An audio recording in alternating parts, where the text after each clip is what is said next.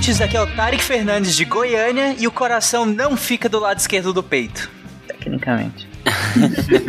Oi, gente, aqui é Gabriel falando de Salvador, Bahia, e hoje vamos falar da especialidade mais superestimada da medicina. Opa, ok? Alguém falou alguma coisa? Ok. Depois não reclama do hate, viu? e aí, pessoal, tudo bem? Aqui é o Lucão de Conselheiro Lafayette, Minas Gerais e coração bobo, coração bola, coração balão, coração São João. Boa. Uau. É, profundo. Oi, aqui é a Juliana de Campo Grande, Mato Grosso do Sul. Esse turo, turo, turo, aqui. Olá, cérebros. De Curitiba, aqui o Valese. E eu não entendo pessoas que te mandam um beijo no fundo do coração. ok. Diga as passas, Catarina, que é Marcelo Guaxinim e o SciCast tá quase no 400. Haja coração! Você está ouvindo o SciCast, porque a ciência tem que ser divertida.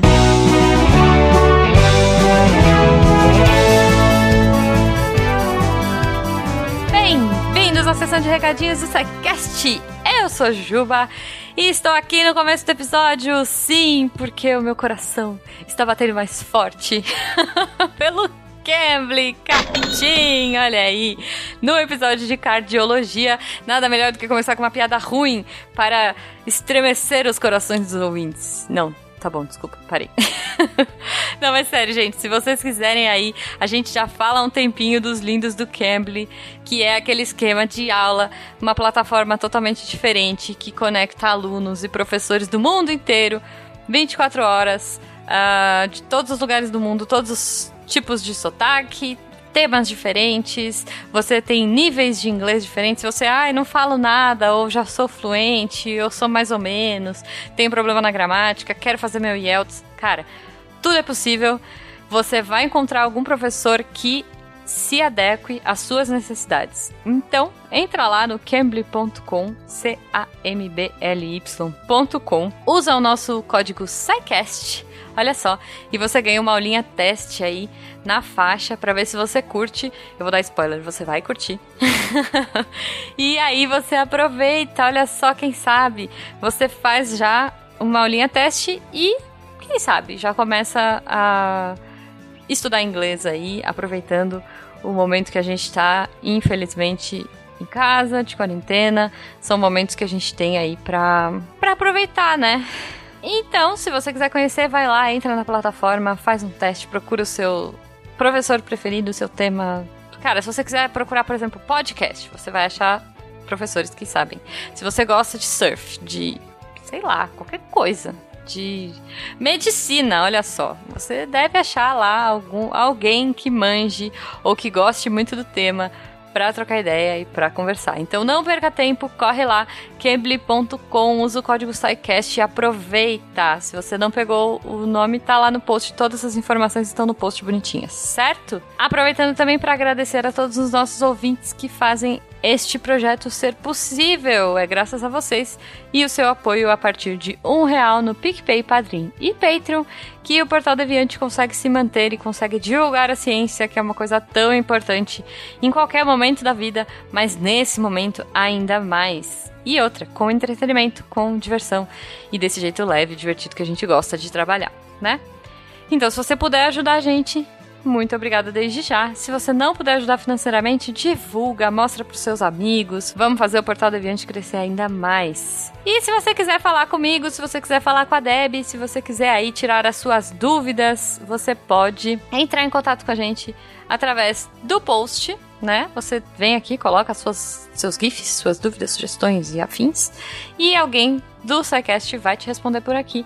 Se for uma coisa, fala que eu discuto. Contato arroba ou você pode trocar ideia com a gente pelas redes sociais. Olha só, arroba Portal Deviante no Instagram e no Twitter, certo? Lembrando que agora o Derivadas voltou. Aê! O Derivadas agora está sob responsabilidade da querida Deb. Deb, esta que estará aqui no final desse episódio também, contando pra gente quais foram os textos da semana. Então, não perde a Deb dando derivadas, não perde a Deb aqui no final. E eu não vou enrolar mais, vamos pro episódio, vamos saber aí o que, que esse povo lindo e maluco e divertido tem pra falar de cardiologia. Um beijo pra todo mundo. Eu estou fazendo um coração com a mão e até semana que vem.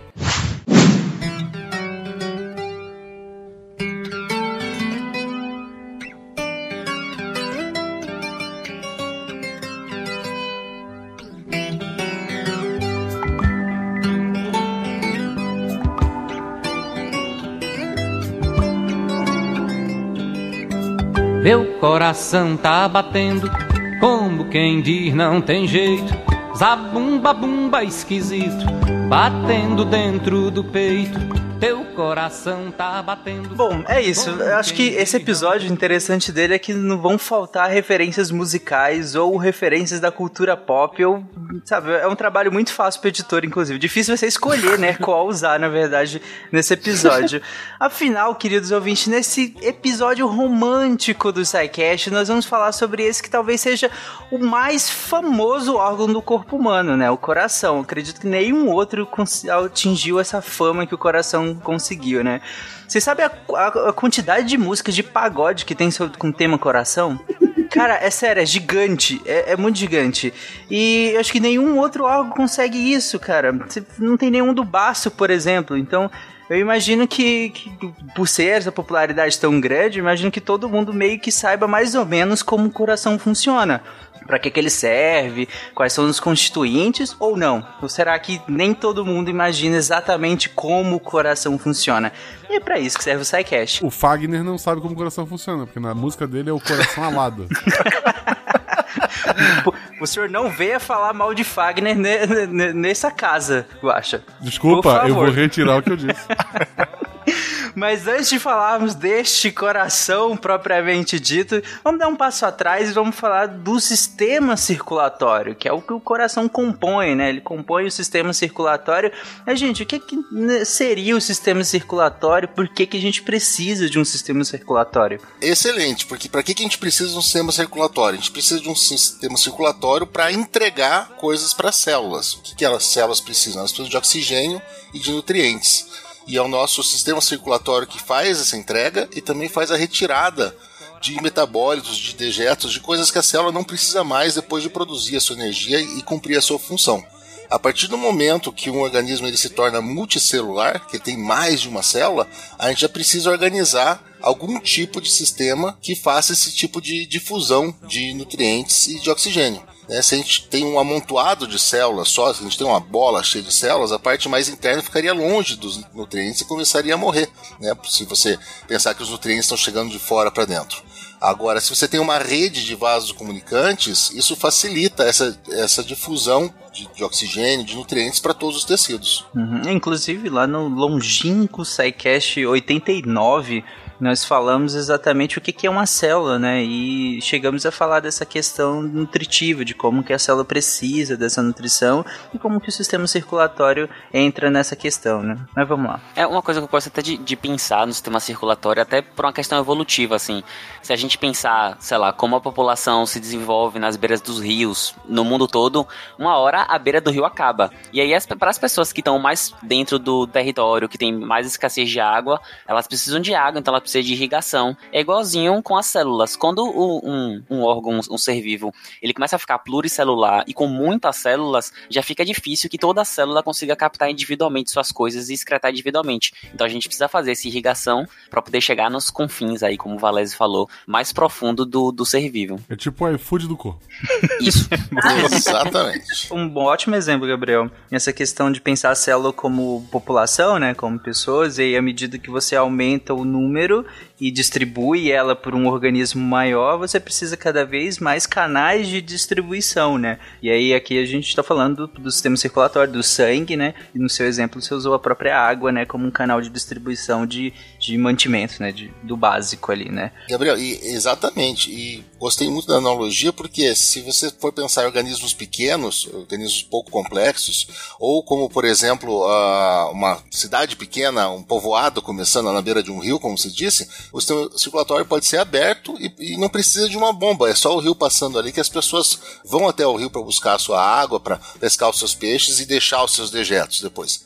À medida que a cidade vai crescendo e o organismo vai ficando maior e mais complexo, ela vai precisando de, de, de, mais coisas do rio, do sistema circulatório, e a gente precisa de uma alta rotatividade de fluidos e precisamos de uma bomba, que no, no caso aqui é o coração, que a gente vai falar, para manter esse fluxo constante por todo o sistema. Faz todo sentido, faz todo sentido. Mas pensando, colocando esse o sistema circulatório, né? Aqui a gente ainda não entrou propriamente no coração, mas pensando no sistema circulatório, colocando ele à luz da evolução, como que a gente evolui esse sistema circulatório? Como que ele está presente em outros organismos? Nos outros animais menos complexos, né? A gente pode, a gente pode pensar então um sistema aberto, né? Em, onde o rio, por exemplo, vai passando e simplesmente essa água, esse composto vai passando, né? Distribuindo os nutrientes, os, oxig... os oxigênios, não, o oxigênio, né?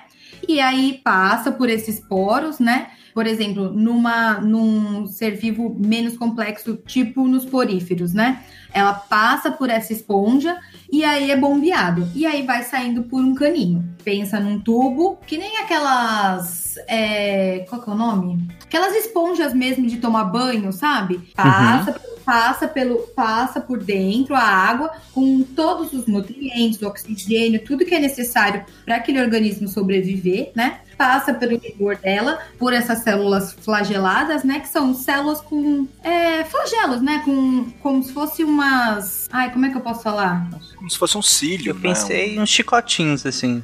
É um chicotinho também. Isso. Que aí vai balançando e que vai formando o caminho do rio, né? Passar. E aí, quanto mais complexo é, esse ser vivo vai ficando, precisando de um maior gasto energético, com mais, um maior número de células, tudo, isso vai mudando, né? Mudando desse sistema simplesmente de um canal até formar um sistema complexo com coração, que é a, a bomba mesmo, né?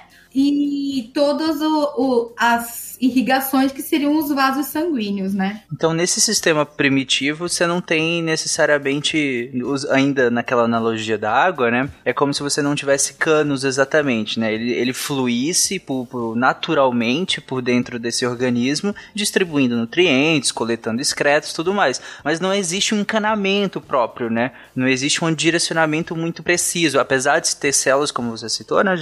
Ter células com que fazem esse, esse movimento do, do, do, líquido dentro desse organismo, mas você não tem um sistema de bombeamento preciso nem canos muito bem delimitados, né? Ele é banhado por esse líquido, né? Pelo que eu entendi. Isso, mas ele segue um fluxo, ele precisa seguir um fluxo. Esse rio, ele tem um caminho a ser seguido, ele não fica andando descoordenadamente, né? Tem os cílios exatamente para direcionar o fluxo, né? Esse sistema aberto, os cíliozinhos eles vão mexendo, gerando o fluxo do começo, né, até a abertura, da abertura até o final do, do, organismo. Ok, esse então é o mais básico. Eu imagino que o passo seguinte, se o mais básico é um sistema circulatório totalmente aberto, em que você não tem, é, usando ainda a nossa analogia encanamento, o passo seguinte seria fechar ele, fechar dentro de um sistema de condução. É quase isso, né? Quase isso. Se a gente segue ah, para os animais mais complexos, né? Para os seres vivos mais complexos, a gente tem os quinidários, como por exemplo a água viva, eles têm uma cavidade gastrovascular. Continuando nossa analogia, eles têm como se fosse uma mini represa ali no, no, no centro da cidade, ou um lago feito, onde aquilo chega, fica mais parado, tanto os nutrientes quanto o oxigênio, é retirado pelas células que jogam os seus metabólitos lá e ele segue caminho. Ah, para frente, né? Como a Juliana falou, tem, tem que seguir sempre um fluxo. Dali para frente, a gente já começa a ter sistema circulatório. Então, de anelídeos para frente, a gente já tem sistema circulatório mesmo. Nós já temos um sistema de canais, a princípio aberto. Moluscos e artrópodes, eles têm um sistema aberto. Seria como se fosse uh, canais que, que, que, fa que, fazem uma pequena enchente, que, que uh, inundam as ruas. Né? É um sistema que vem por esses canais, sai dos vasos, cai em lacunas corporais entre as células, ocorre essa troca de substâncias, o líquido retorna aos vasos e ele acaba uh, seguindo em frente. Você percebe que a partir daí esse sistema começa a restringir o tamanho do animal, o tamanho do ser vivo, porque se ele precisa de um sistema assim com vasos sanguíneos, você já não pode ter um, um, um animal que seja uh, que tenha necessidades metabólicas maior do que ele consegue uh, suprir com esse sistema. A outra coisa que limitaria também é a própria a ausência de um bombeamento central, né? Se você, você não tem como ter um organismo gigante se você não, nem tem um sistema central de bombeamento, né? Nos dois exemplos que vocês citaram, né, a Juliana e o Valézia falaram de organismos que têm o líquido fluindo ali dentro, mas que não está dentro de vasos é, com, com toda uma estrutura própria para isso, nem um sistema de bombeamento central então é muito limitado o tamanho que você consegue jogar esse líquido para que ele cumpra suas funções, né? Isso. Isso mesmo. É, você tem que pensar que tem que passar oxigênio e todos os metabólitos e os nutrientes por todo o corpo. Se é, a gente vai precisando cada vez mais, quanto mais complexo e quanto maior é o ser vivo, né, o organismo, a gente precisa de cada vez é, outras outras técnicas e outros meios desse, desse fluido chegar em todas as células o mais eficiente possível. E como ainda não tem um coração, né, é um sistema ainda circulatório bem primitivo, não dá conta. É, então a gente não consegue ter insetos gigantes, é, moluscos gigantes, é, animais grandes, complexos bastante, sem a bomba, né? Sem o coração propriamente dito, né? Ok, e falando do, do sistema circulatório fechado, nesse caso, que até agora nós estamos descrevendo bem a questão aberta. Mas a partir do momento que a gente passa para um que esteja fechado, que nós temos esse sistema de condução, e a partir de agora é, e aí vocês falam melhor, nós vamos ter o que a gente pode chamar de um bombeamento central. E aí quais são as características dele?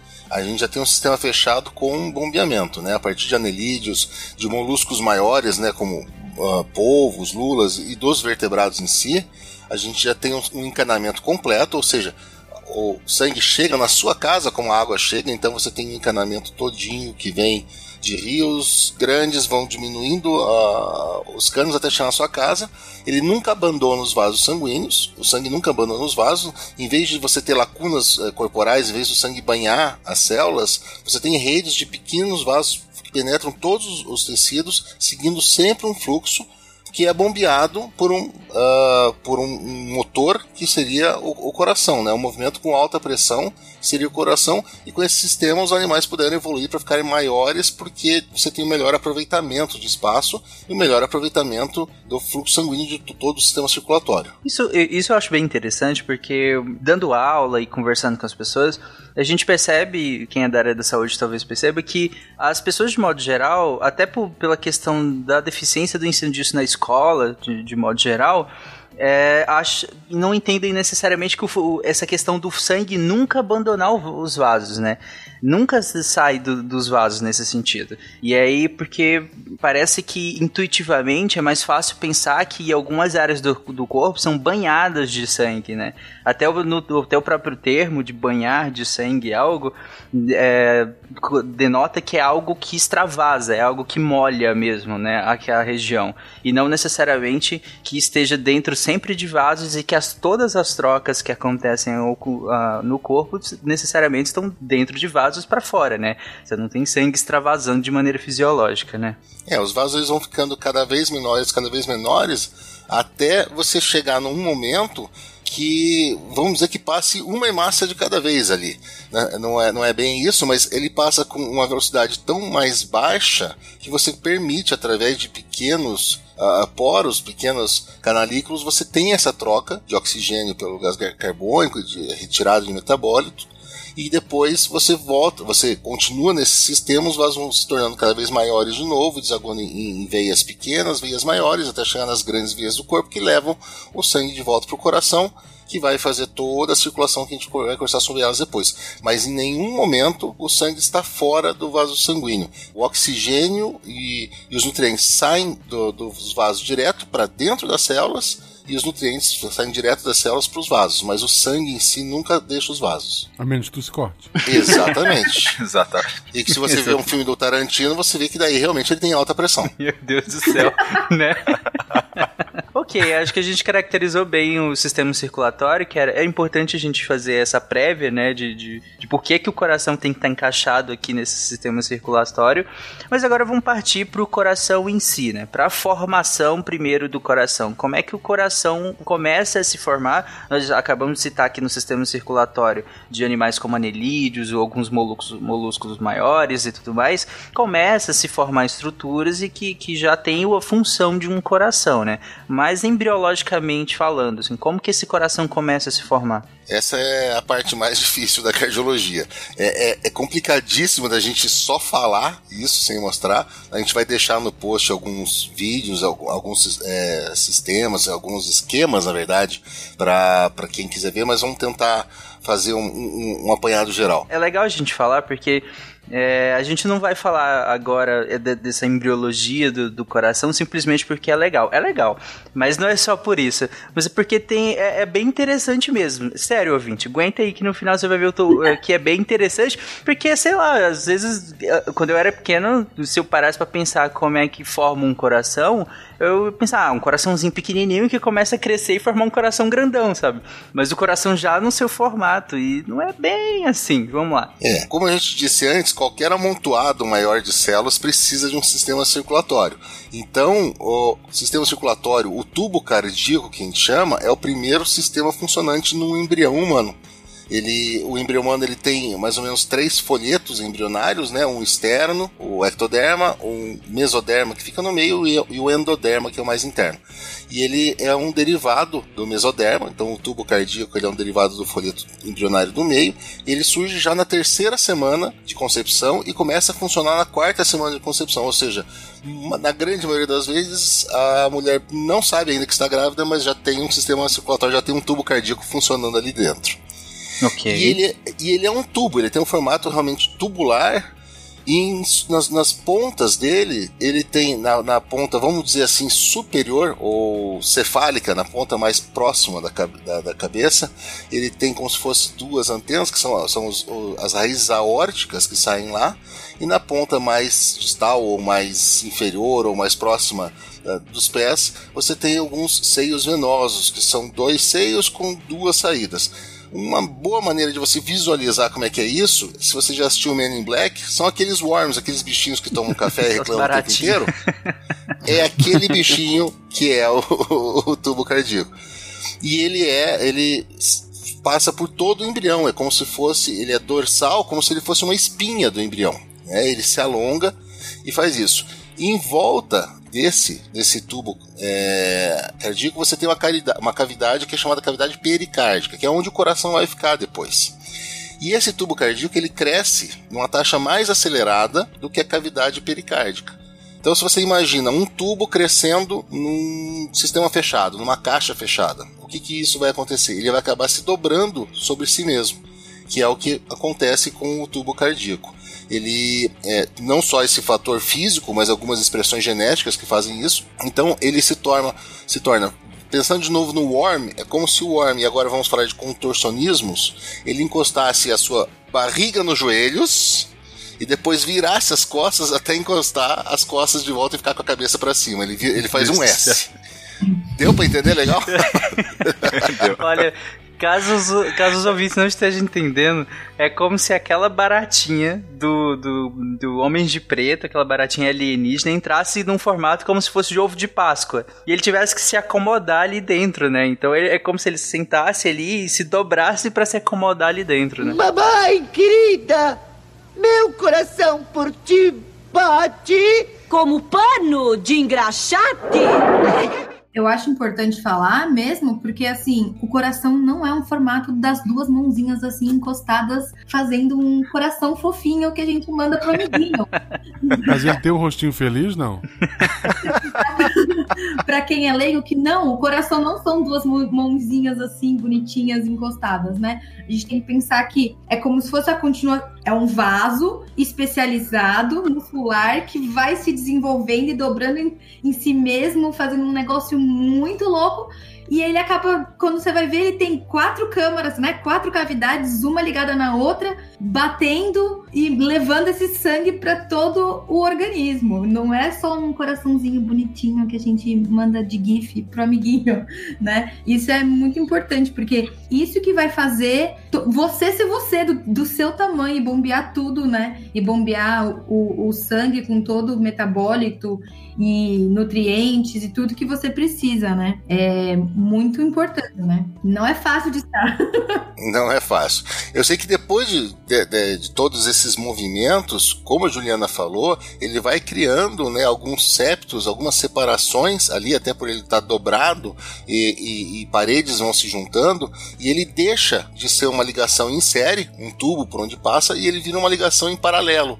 Na verdade, ele teria dois lados por enquanto ainda dentro a, a, do embrião, dentro do feto, é, esses lados se comunicam porque o sangue ele é oxigenado nos pulmões da mãe, então o sangue todo do, do bebê ali dentro ele tem um pouco de de sangue venoso e um pouco de sangue arterial, ele não precisa de tanto, mas são dois caminhos diferentes, o direito e o esquerdo, que a gente vai falar bem deles depois. Exatamente. E isso nós estamos falando, óbvio, do coração humano, né? Porque no coração de outros animais, mesmo na vida adulta, há também a comunicação entre as câmaras cardíacas, né? Dependendo do tipo de animal que nós estivermos falando, pode haver comunicação entre uh, as câmeras dentro do coração ou até mesmo na saída do coração, pode ser que esse sangue se comunique, né?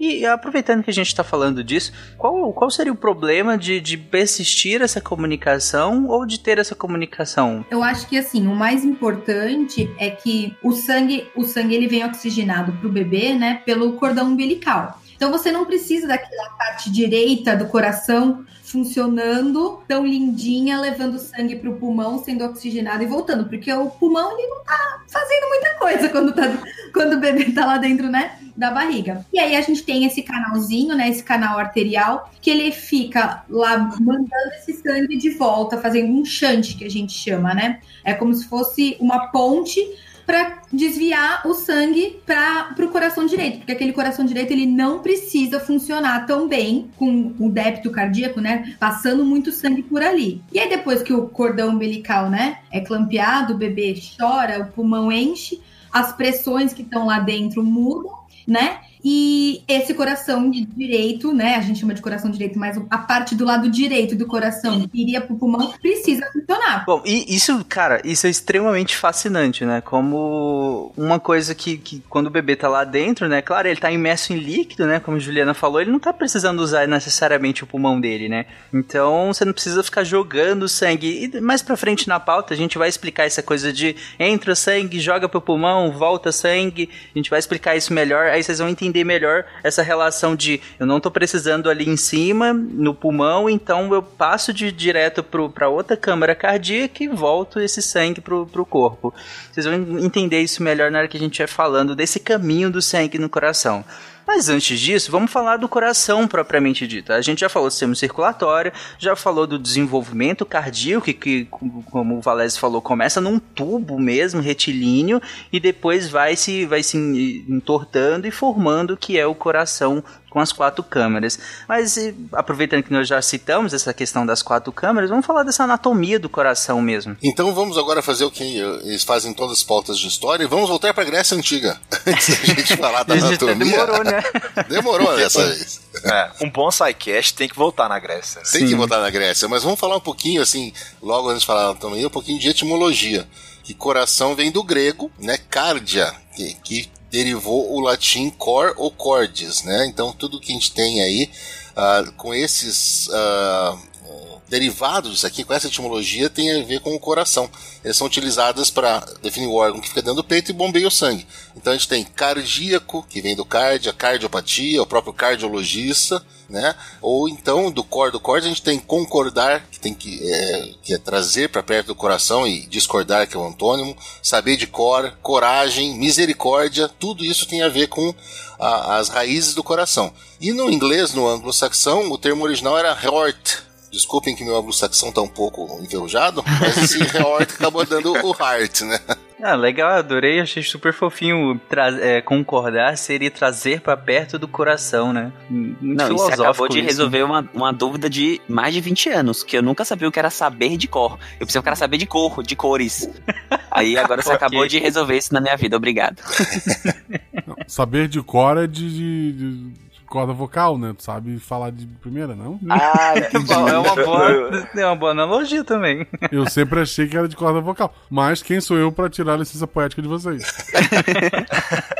Eu imaginava que era saber decorado, aí ficou o decor. Decor. assim? É. Todo mundo tem sua versão, então, pro que é saber de cor, né? A- Ainda mais aqui em Minas que a gente corta a palavra, né? A gente tem muito É verdade. apego com o fim de palavras. Então, ah, alguém Sim. cortou e ficou. E Goiás também pegou essa, essa característica. Essa mania. É, só que em Goiás tu fala e tem outra pessoa falando atrás junto, né? Pra fazer a dupla. Fazendo a segunda voz. e tem muito a ver com coração, problema de coração também isso. Ó, com Sim, certeza. É, se não fosse coração, metade da- das duplas sertanejas não existiria. Nossa, ou coração ou cotovelo também. sim. É, ou chifre. É chifre, é, é chifre e álcool. É um dos dois. Meu Deus, gente, tá bom. ok, voltando pra anatomia do coração. Voltando para dentro do peito, ah, o que, que é realmente o coração? O coração ele tem um formato um pouquinho cônico, então daí vem aquela coisa das duas mãozinhas que a Juliana falou, porque ele é um pouco pontudo ali. Ah, tem 12 centímetros de comprimento, mais ou menos, cerca de 9 centímetros de largura, 6 de espessura. Ele é mais ou menos o tamanho do seu punho fechado. Você fechando sua mão, é, é, pegando até o punho, o seu coração daquele tamanho. Pesa entre 250 e 300 gramas fica localizado no meio do peito, numa área chamada mediastino, né?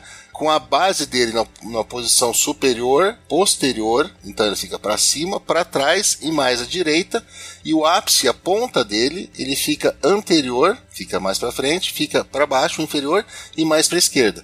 Dois terços do coração, mais ou menos, estão do lado esquerdo do tórax. Então ele não fica do lado esquerdo, Tarek, mas ele fica assim. a maior parte do lado esquerdo e um pouquinho do lá. lado direito. Sim, mas é, é, quando a gente é criança, a gente põe a mão do lado esquerdo, assim, sabe? Quase, quase no- na axila, assim, que o coração tá ali. No mamilo, tá no mamilo ali. Exatamente, na regi- nessa região do mamilo, assim. O Milton Nascimento me ensinou que é do lado esquerdo. O coração, ele, a gente divide o coração em algumas camadas, também assim, de fora para dentro, tá? Antes do coração propriamente dito, a gente tem o pericárdio, que a gente já, con- já conversou sobre ele. É uma membrana ah, um tanto quanto resistente, você precisa de um bisturi para ou de uma faca para rasgá-la. Ela reveste e protege o coração e, man- e mantém o órgão relativamente fixo no mediastino. Ela permite que ele se movimente nas contrações e dilatações. Quando você faz exercício, ele bate mais forte, tudo, mas ele não vai sair do lugar. Não deve sair do lugar onde ele está. Ela tem duas porções, ela tem dois folhetos. É como se fosse um, um- um papel filme dobrado em si mesmo. Uma porção externa, que é mais fibrosa, mais dura, como eu falei, e uma porção interna mais serosa, que é dividida em folhas parietal e visceral. Ali dentro a gente tem uma cavidade que em medicina o pessoal gosta muito de falar de cavidade virtual, porque teoricamente são duas folhas de papel uma do lado da outra. Coladas.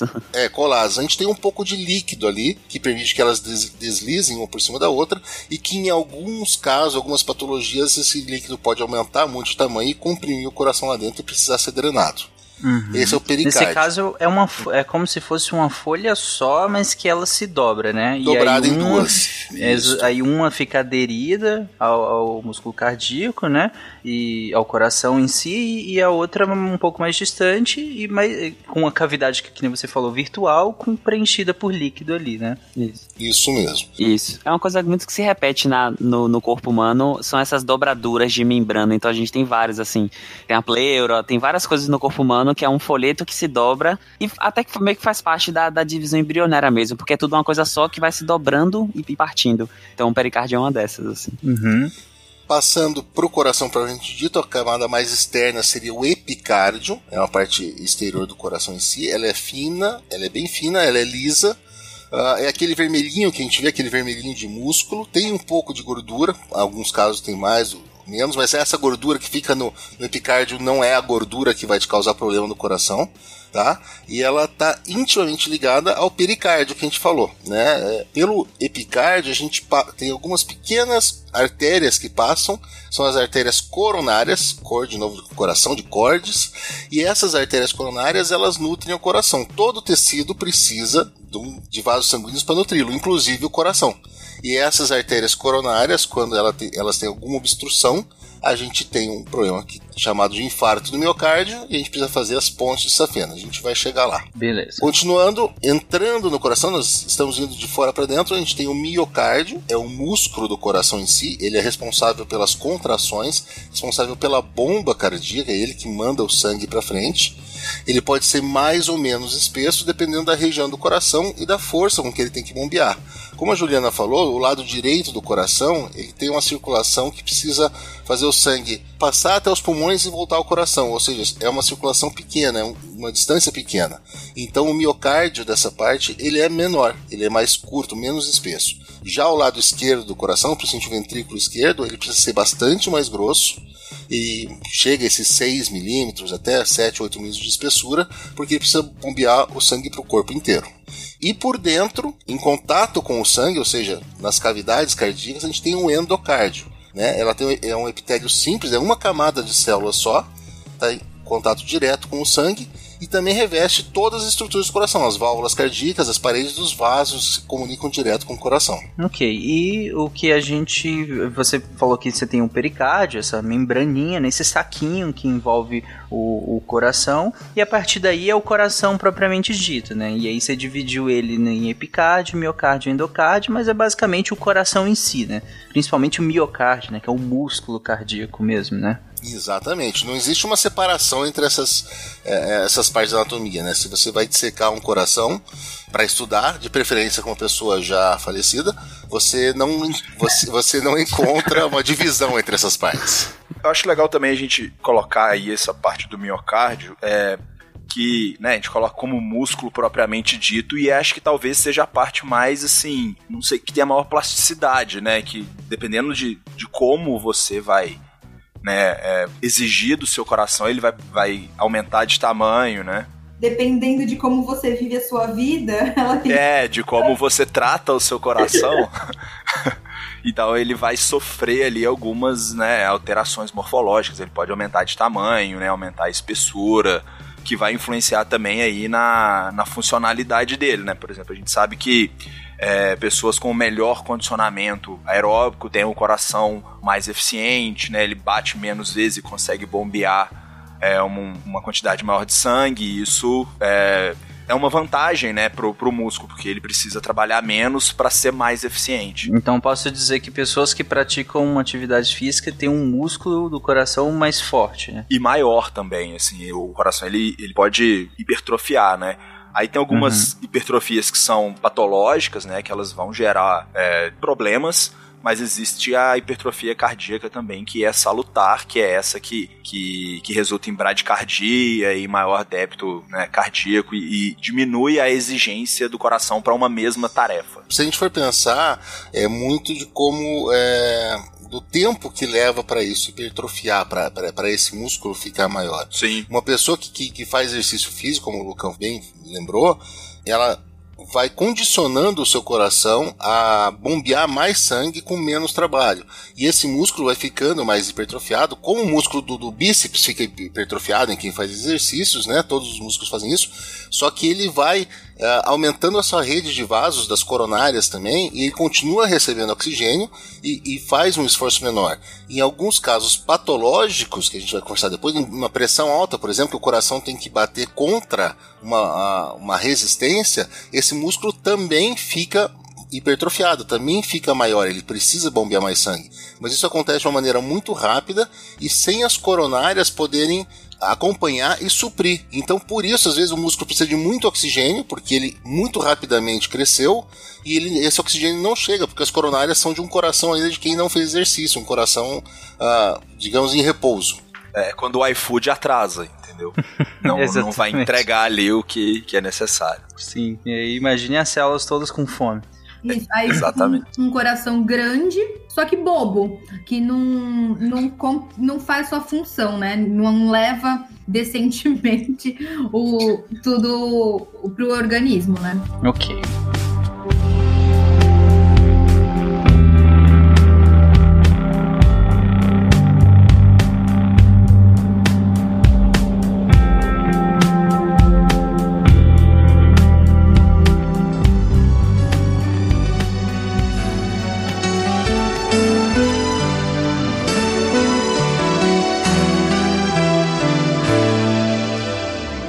Coração,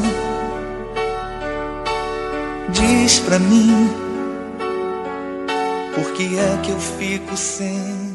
Bom, vamos passar para as câmaras cardíacas, que a gente até já citou elas aqui, né? Mas vamos, vamos delimitar elas e falar qual que é a função de cada uma. As câmeras cardíacas que a gente está falando, é bem interessante a gente pensar então num quadrado dividido em quatro partes, com uma cruz ali no meio, e cada parte dessa é uma, uma câmara cardíaca. O sangue chega do corpo pelo átrio direito, né? Então o átrio direito recebe o sangue venoso que vem pelas veias. Pensando no, no quadrado, o átrio direito seria no canto superior direito, né? Primeiro quadrante. Isso, primeiro quadrante, canto superior direito ali, chega o sangue do, do corpo, a veia cava superior traz o sangue da cabeça, dos membros superiores, e a veia cava inferior da parte inferior do coração, e também o sangue das artérias coronárias, no caso das veias coronárias, através do seio, do seio coronariano. Esse átrio direito, ele é uma câmara e que ele tem uma, uma anticâmara, não, mas uma câmara anexa pequena que a gente chama de aurícula direita. E ela fica contralateral ali aos vasos chegando, ela serve para desacelerar o sangue que chega, para não deixar o sangue muito turbilhonado, muito aquele fluxo muito sem sentido. Então essa aurí- aurícula serve para isso.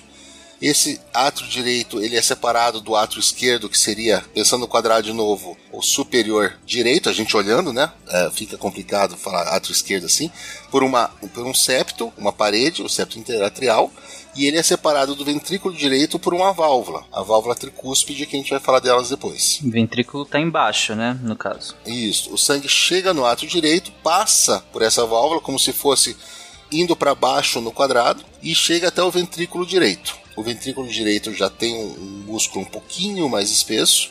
Ele bombeia esse sangue venoso, um sangue que tem metabólitos, um sangue que tem bastante gás carbônico, e através das, das artérias pulmonares ele manda esse sangue para os pulmões.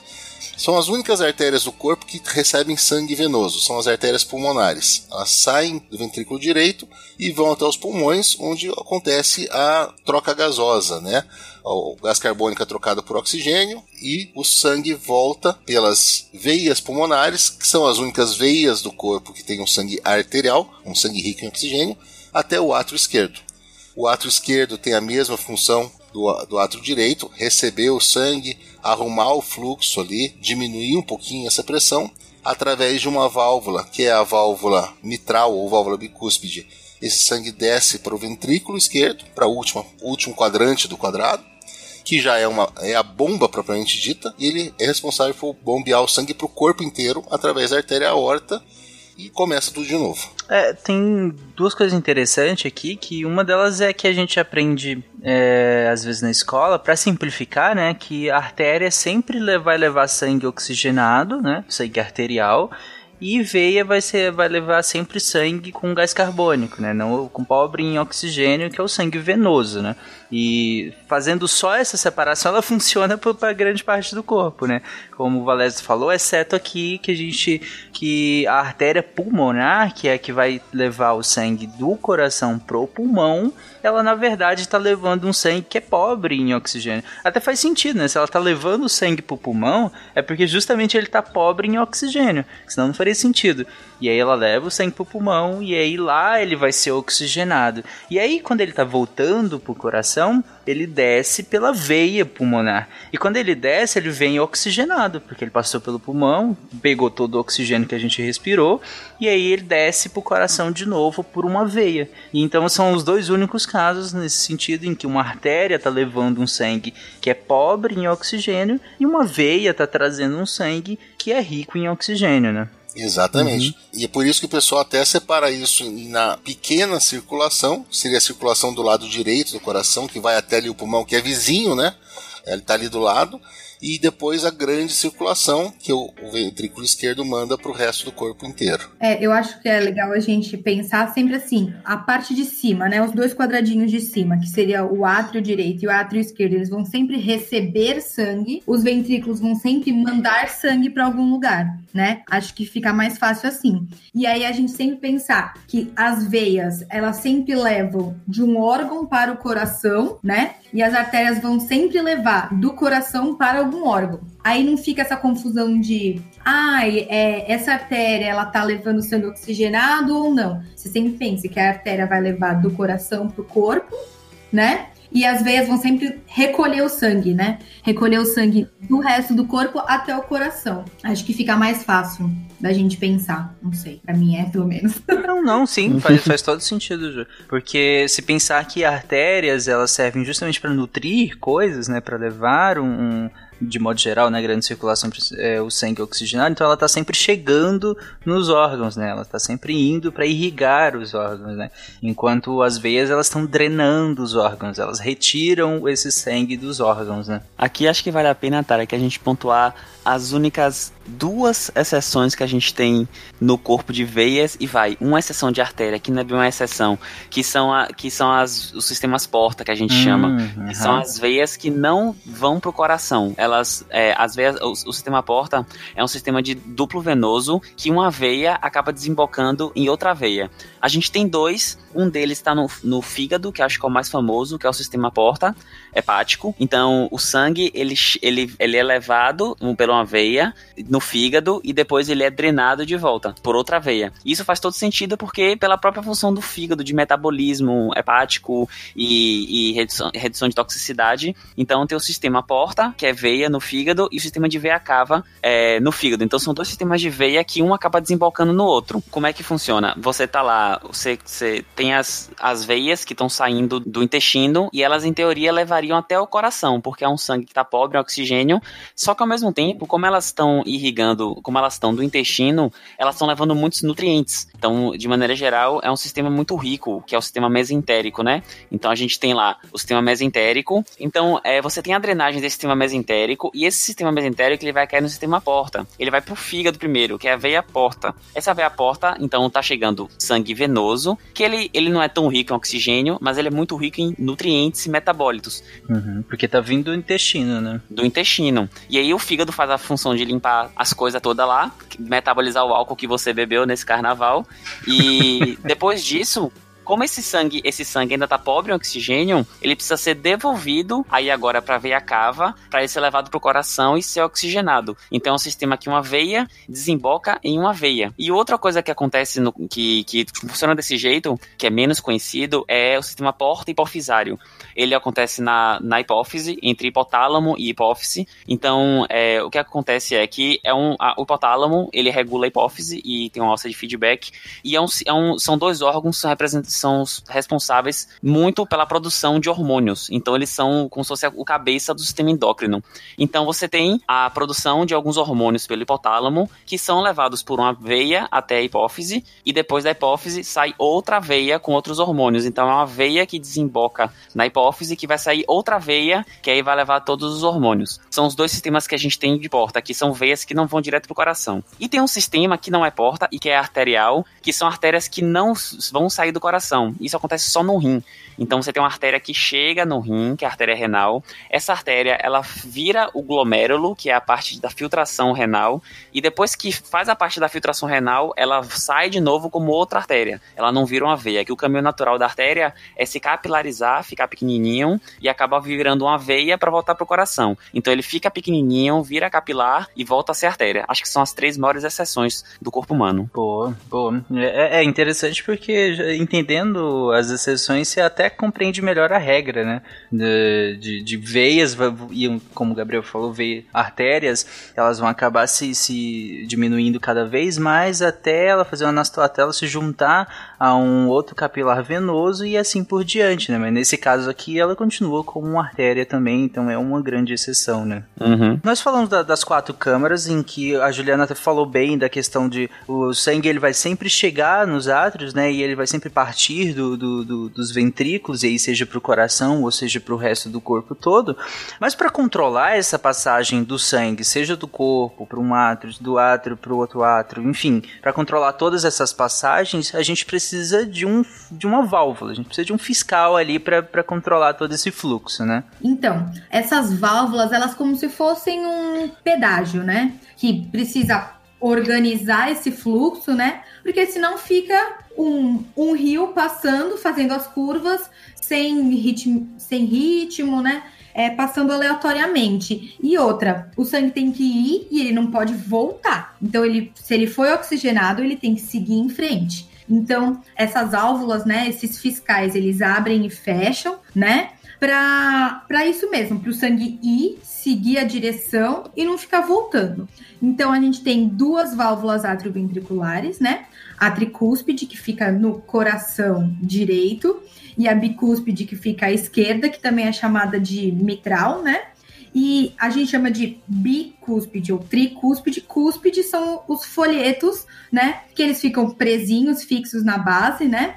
E aí eles que abrem e fecham. Eles que fazem a passagem, né, do sangue do átrio para o ventrículo, né, na diástole e na sístole, bombeando também, fechando para a circulação pulmonar e aí impedindo esse refluxo.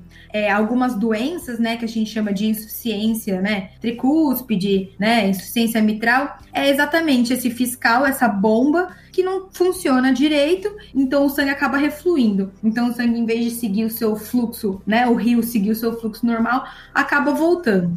Juliana, Oi. deixa eu só te interromper um pouquinho, e até para facilitar para o ouvinte entender uhum. o que, que é uma cúspide a gente é, pensa no chapéu do Papa, aquele chapéu estiloso do Papa, que tem uma parte bem grande na frente, depois é, desce no meio uma parte bem grande atrás. As pontinhas, né? Aquelas duas pontinhas. O nome desse chapéu do Papa, ele é mitra, e a válvula é mitral por conta do chapéu do Papa. Ela tem duas cúspides, a, o chapéu do Papa seria como se elas estivessem abertas, como se o sangue estivesse saindo da cabeça do Papa, que é o átrio esquerdo, e indo para cima, para o céu, que seria o ventrículo esquerdo.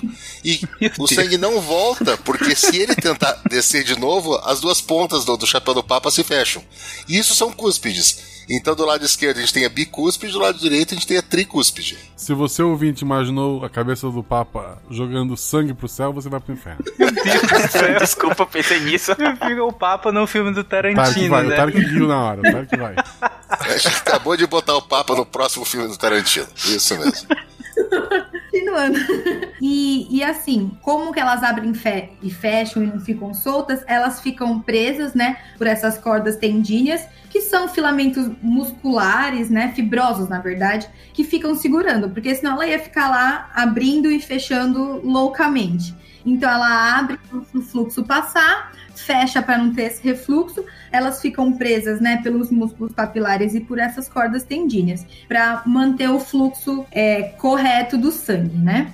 Essas são as válvulas atrioventriculares. E tem as e a gente também tem duas válvulas semilunares, né? Elas são em formato então de meia lua, né? Do lado direito a gente tem uma válvula pulmonar, que então impede que tenha esse refluxo de sangue para o ventrículo direito, né? Para o sangue, pro sangue não voltar para o ventrículo direito e seguir, né? E a válvula esquerda, que a gente chama da válvula aórtica, né? Que não deixa o sangue voltar para o ventrículo esquerdo. Ela fica ali travando na aorta para o sangue ir para a circulação, né? São os dois tipos de válvula que a gente tem, as atrioventriculares e as semilunares, né? Ok. Uhum. E qual seria o problema de um problema nessas válvulas? qual que é o problema de essas válvulas não estar. Tá... Porque, como, como você falou, né, Juliana, ela precisa fechar para que esse sangue não reflua, né? Para que ele não volte para a câmara anterior, né? Onde ele.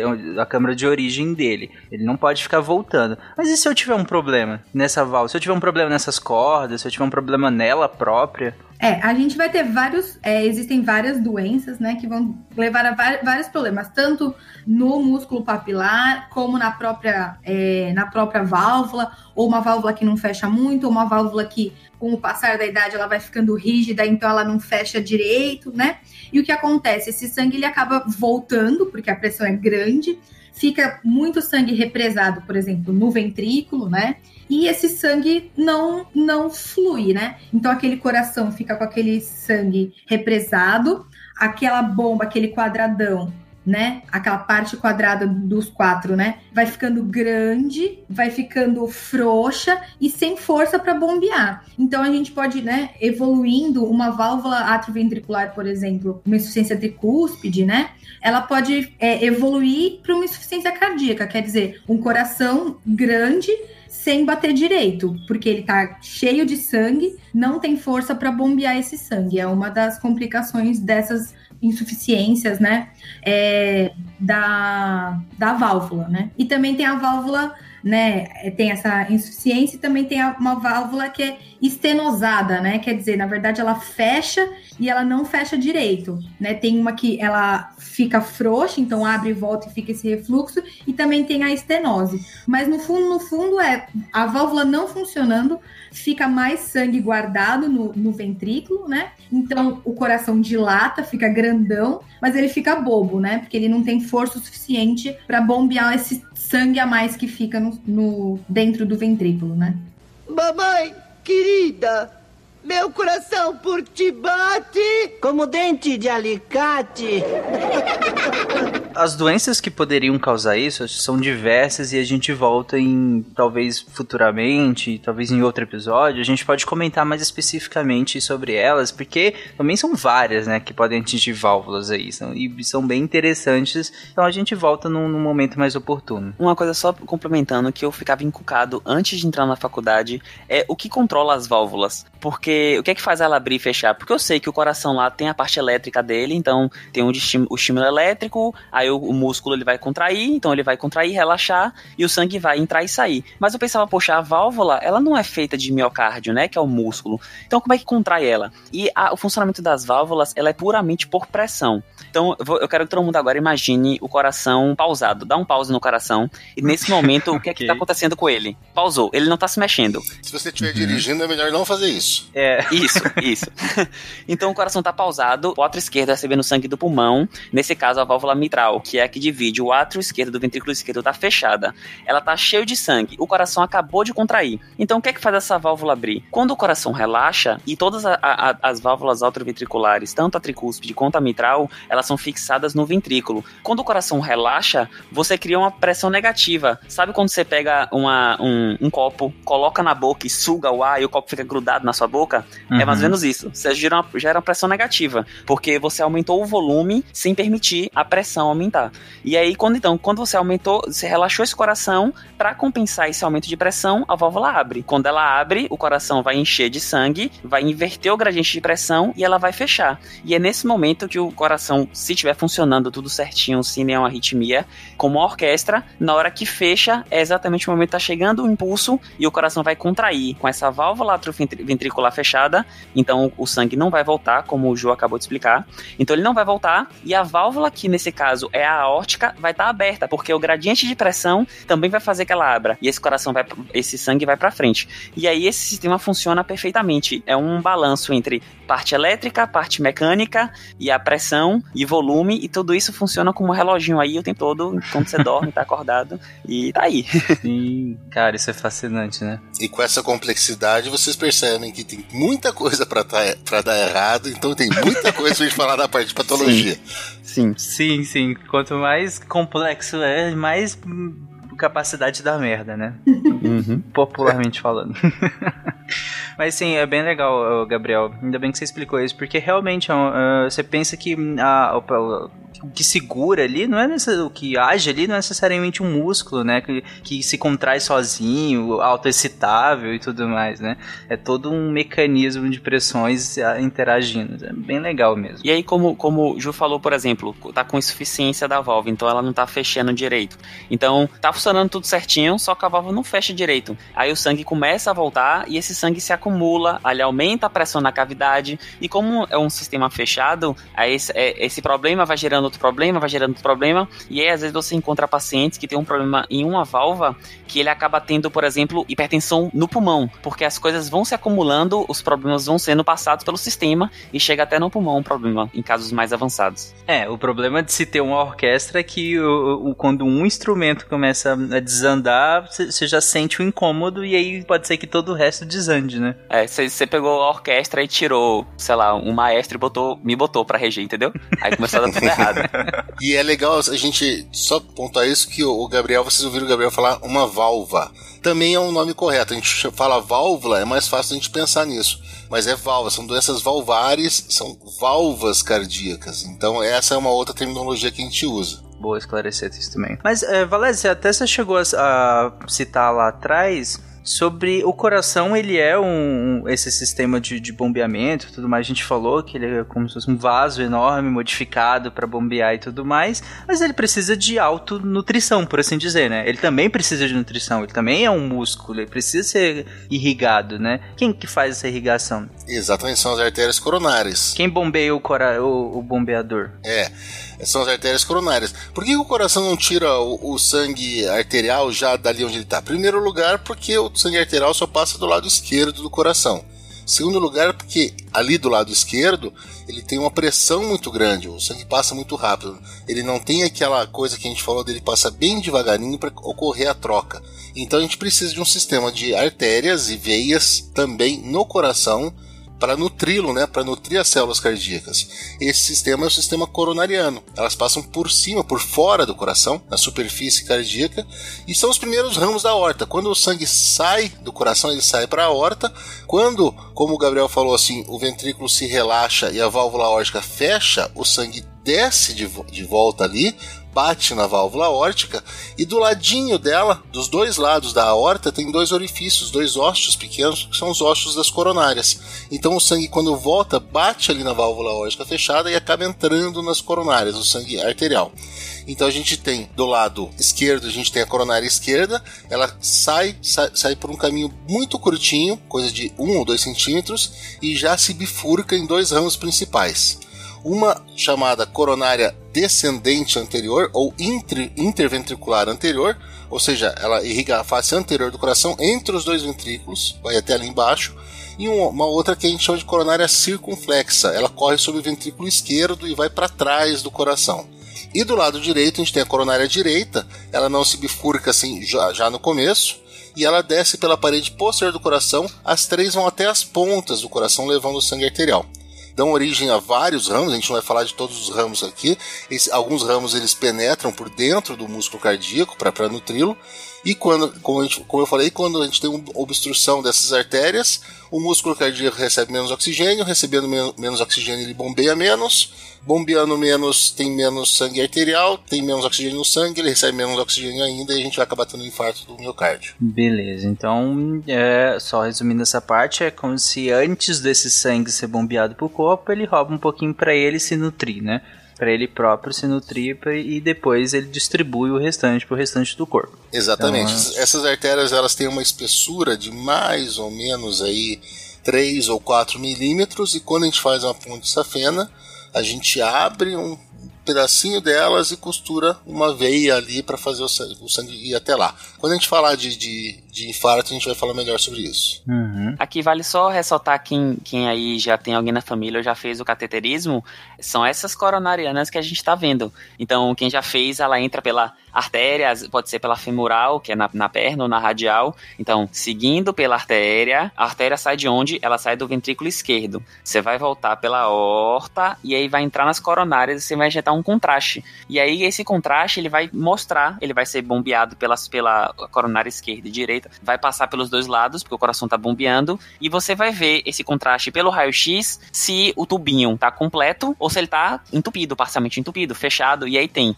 é, oclusão de 50%, 60%. Então, o cateterismo é isso. Então, você vai lá e vê. E aí tem as indicações, acima de tantos por cento, se tiver muito no início, muito no final, aí tem aí você pode fazer nada, tomar remédio, ou fazer o, ou fazer angioplastia, que é botar um stent, né, que é uma molinha, ou fazer até a revascularização miocárdica, que são as pontes, as, as, os caminhos é, como é que eu vou falar? Alternativos pro sangue. Uhum. Pra driblar, driblar essas, essas obstruções. O Valese tá- tinha citado a questão da, do- da espessura, né? Você, você tinha falado da questão do tamanho delas ali e até de procedimentos em que interagem veia com artérias aí. Acho que é um bom ponto pra gente diferenciar elas duas, porque ah, acho que a, a gente sem cita o tempo inteiro veia e artéria, veia e artéria. E se fosse a mesma coisa, teria o mesmo nome, né? Por que exatamente elas são diferentes? O que, em que que elas são diferenciadas, além da, da questão funcional, né? De uma levar um tipo de sangue e outra levar outro tipo de sangue de modo geral. Mas eh, o que que anatomicamente elas diferem, histologicamente elas diferem? Isso é uma coisa que todo mundo que, que acaba fazendo medicina, ou veterinária, você sabe, ou qualquer coisa que faça isso, fica pensando como é que eu vou saber o que que é uma artéria e o que é uma veia. Uma vai estar pintada de vermelho, outra vai estar pintada de azul. Seria muito legal Sim, é bem para a grande maioria das pessoas. Eu, que sou daltônico, já teria mais problemas também. Mas... Opa, mais um daltônico. Exatamente. Mas elas são, na verdade, bem diferentes, você consegue diferenciar. A artéria ela é mais rígida, ela por carregar sangue arterial sob uma maior pressão, ela precisa ser mais resistente do que a veia. Então, se você pegar na mão assim, e apertar, ela, ela é como se fosse um daqueles canudos mais grossos, que é- ele é mais difícil de você amassar e ela tem uma, uma resiliência maior. Se você cortar uma artéria, além de sangrar bastante, mas se você cortar, você vê que ela continua circular. Ela tem uma pequena ah, parede, um pequeno tecido muscular ali que mantém aquilo ah, de uma maneira mais circular. Então elas, elas pulsam, é claro, né? O, o- tem maior pressão, então toda vez que o coração, que o ventrículo esquerdo bombeia o sangue, as artérias pulsam porque elas estão recebendo aquele sangue ali. E na medicina antiga, as pessoas que. O pessoal que estudava isso, os primeiros anatomistas que, que faziam os estudos em cadáveres, eles como ela continuava aberta mesmo depois do paciente morto, ela não se colapsava, eles acreditavam que elas carregavam ar. E por isso elas têm o nome de artéria. É daí que vem, veio esse nome. As veias, em contrapartida, elas têm uma parede mais flácida. É muito mais fácil você amassar e segurar uma veia. Ela é mais flácida e mais achatada no corte transversal. Então elas não têm pressão. E também não estão sob essa mesma pulsação que as artérias.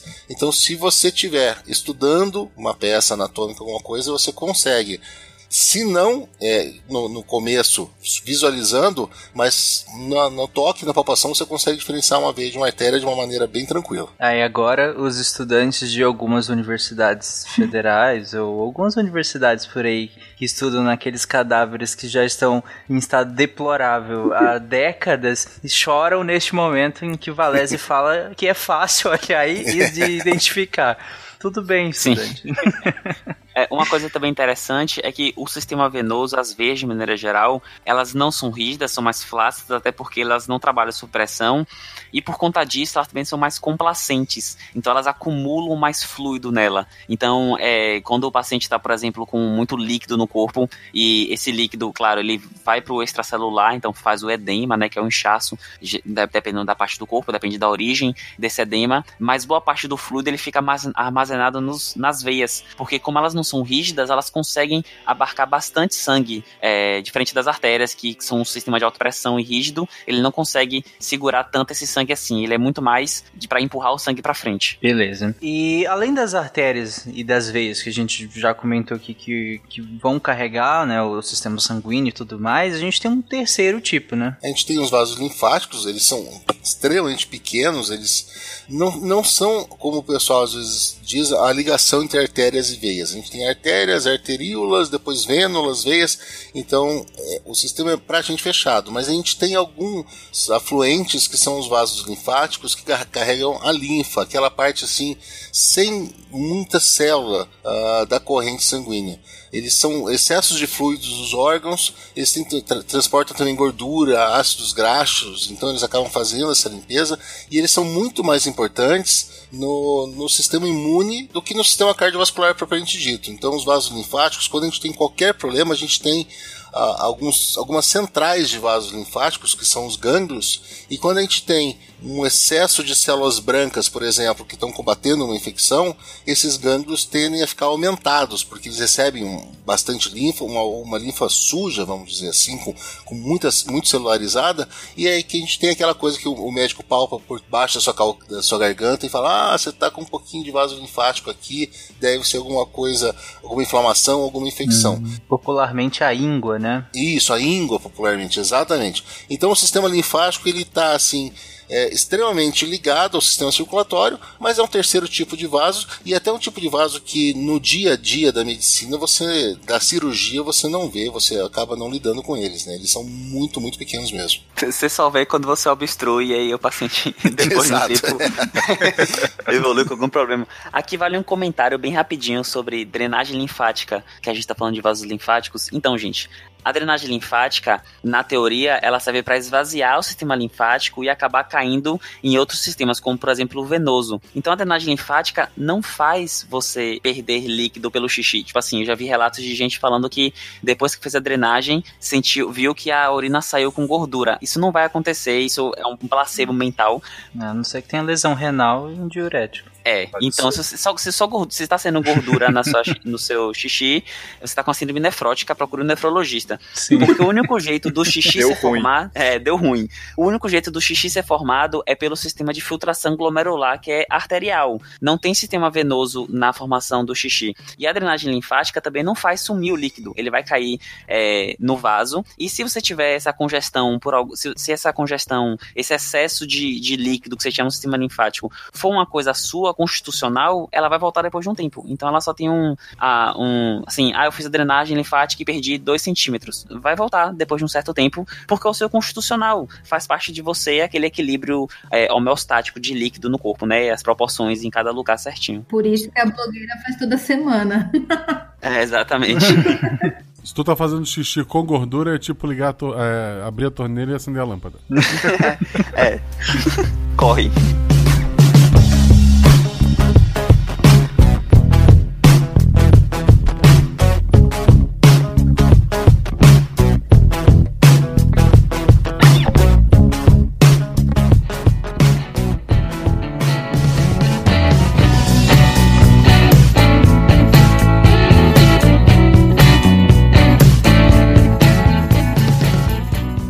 Gente explicou até agora basicamente a anatomia da, da, das câmaras, né, e dos vasos todos. Diferenciamos os vasos porque faz sentido diferenciar esses vasos até pra gente entender a função de cada um deles.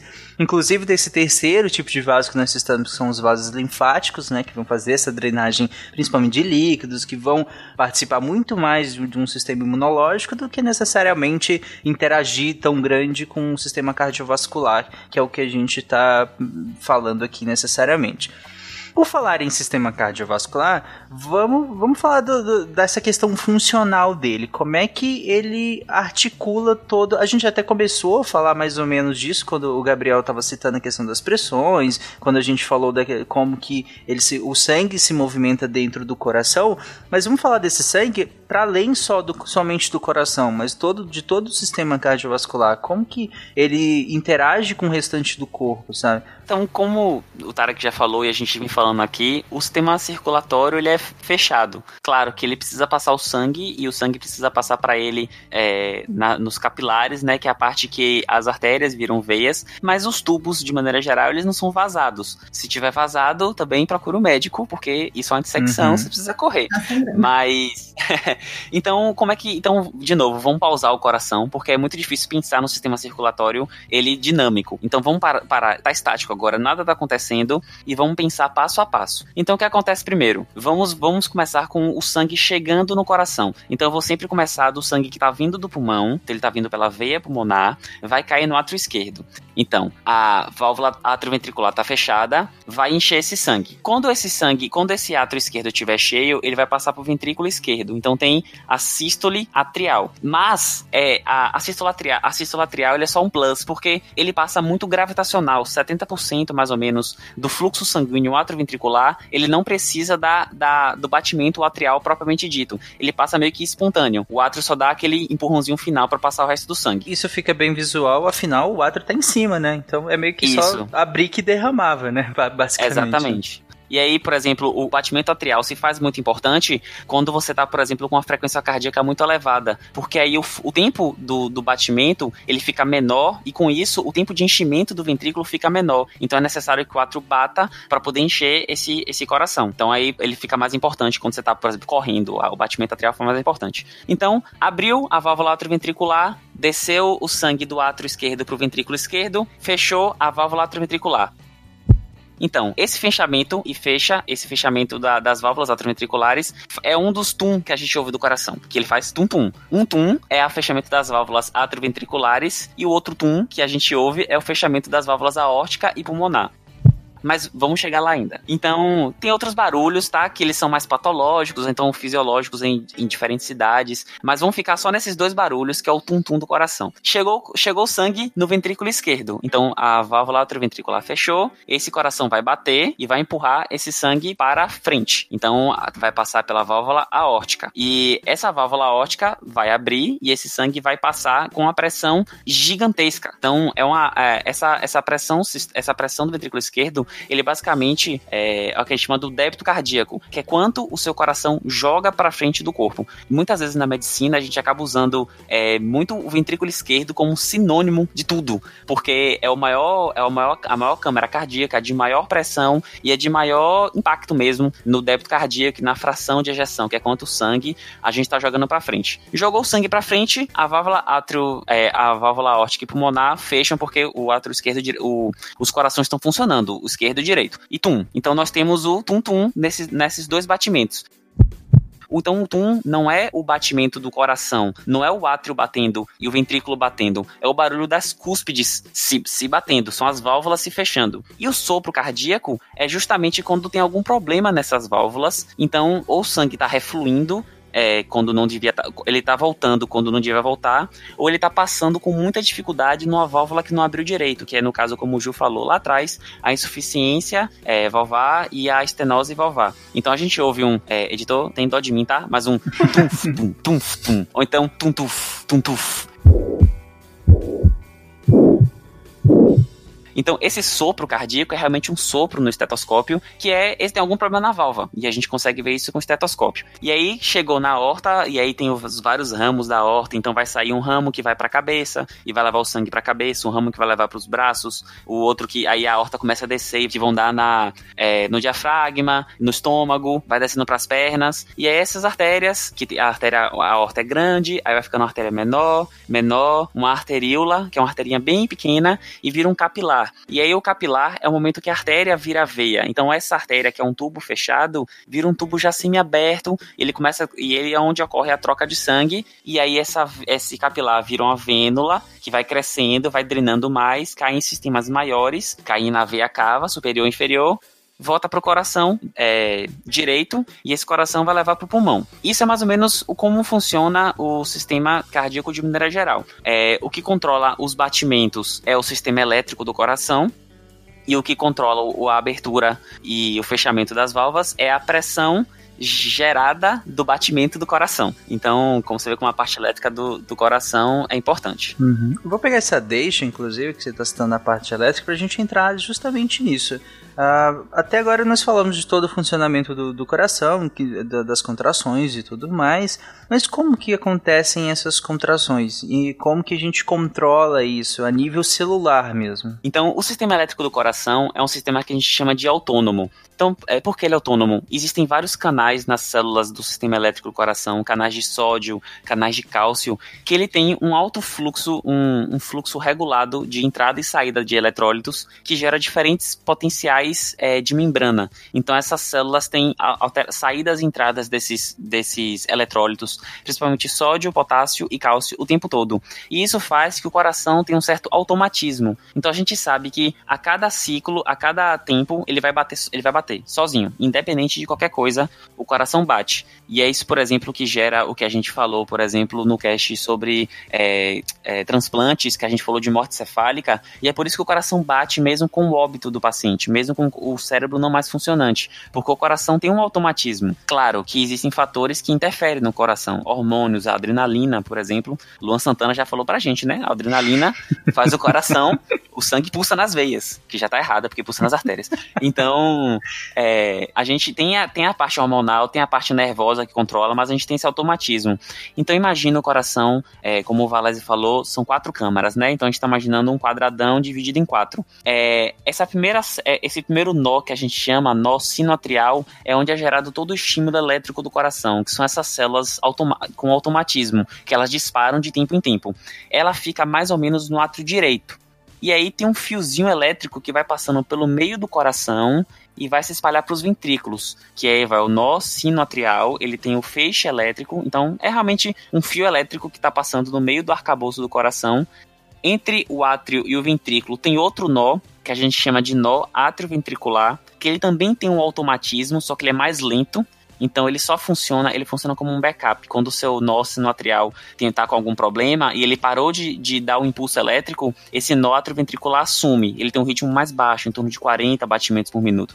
E desse nó ventricular sai um feixe para cada lado do coração. Um feixe que vai contornar o músculo pela esquerda e um pela direita. E é por isso que o estímulo elétrico começa no átrio. Então o átrio bate primeiro e depois o ventrículo bate. Porque o estímulo elétrico vem de cima. Então bate átrio direito e esquerdo. O estímulo desce, que é o tempo que o sangue também desce. E é o tempo também que as válvulas abrem e fecham. Gente, é uma, é uma orquestra muito bem funcionante.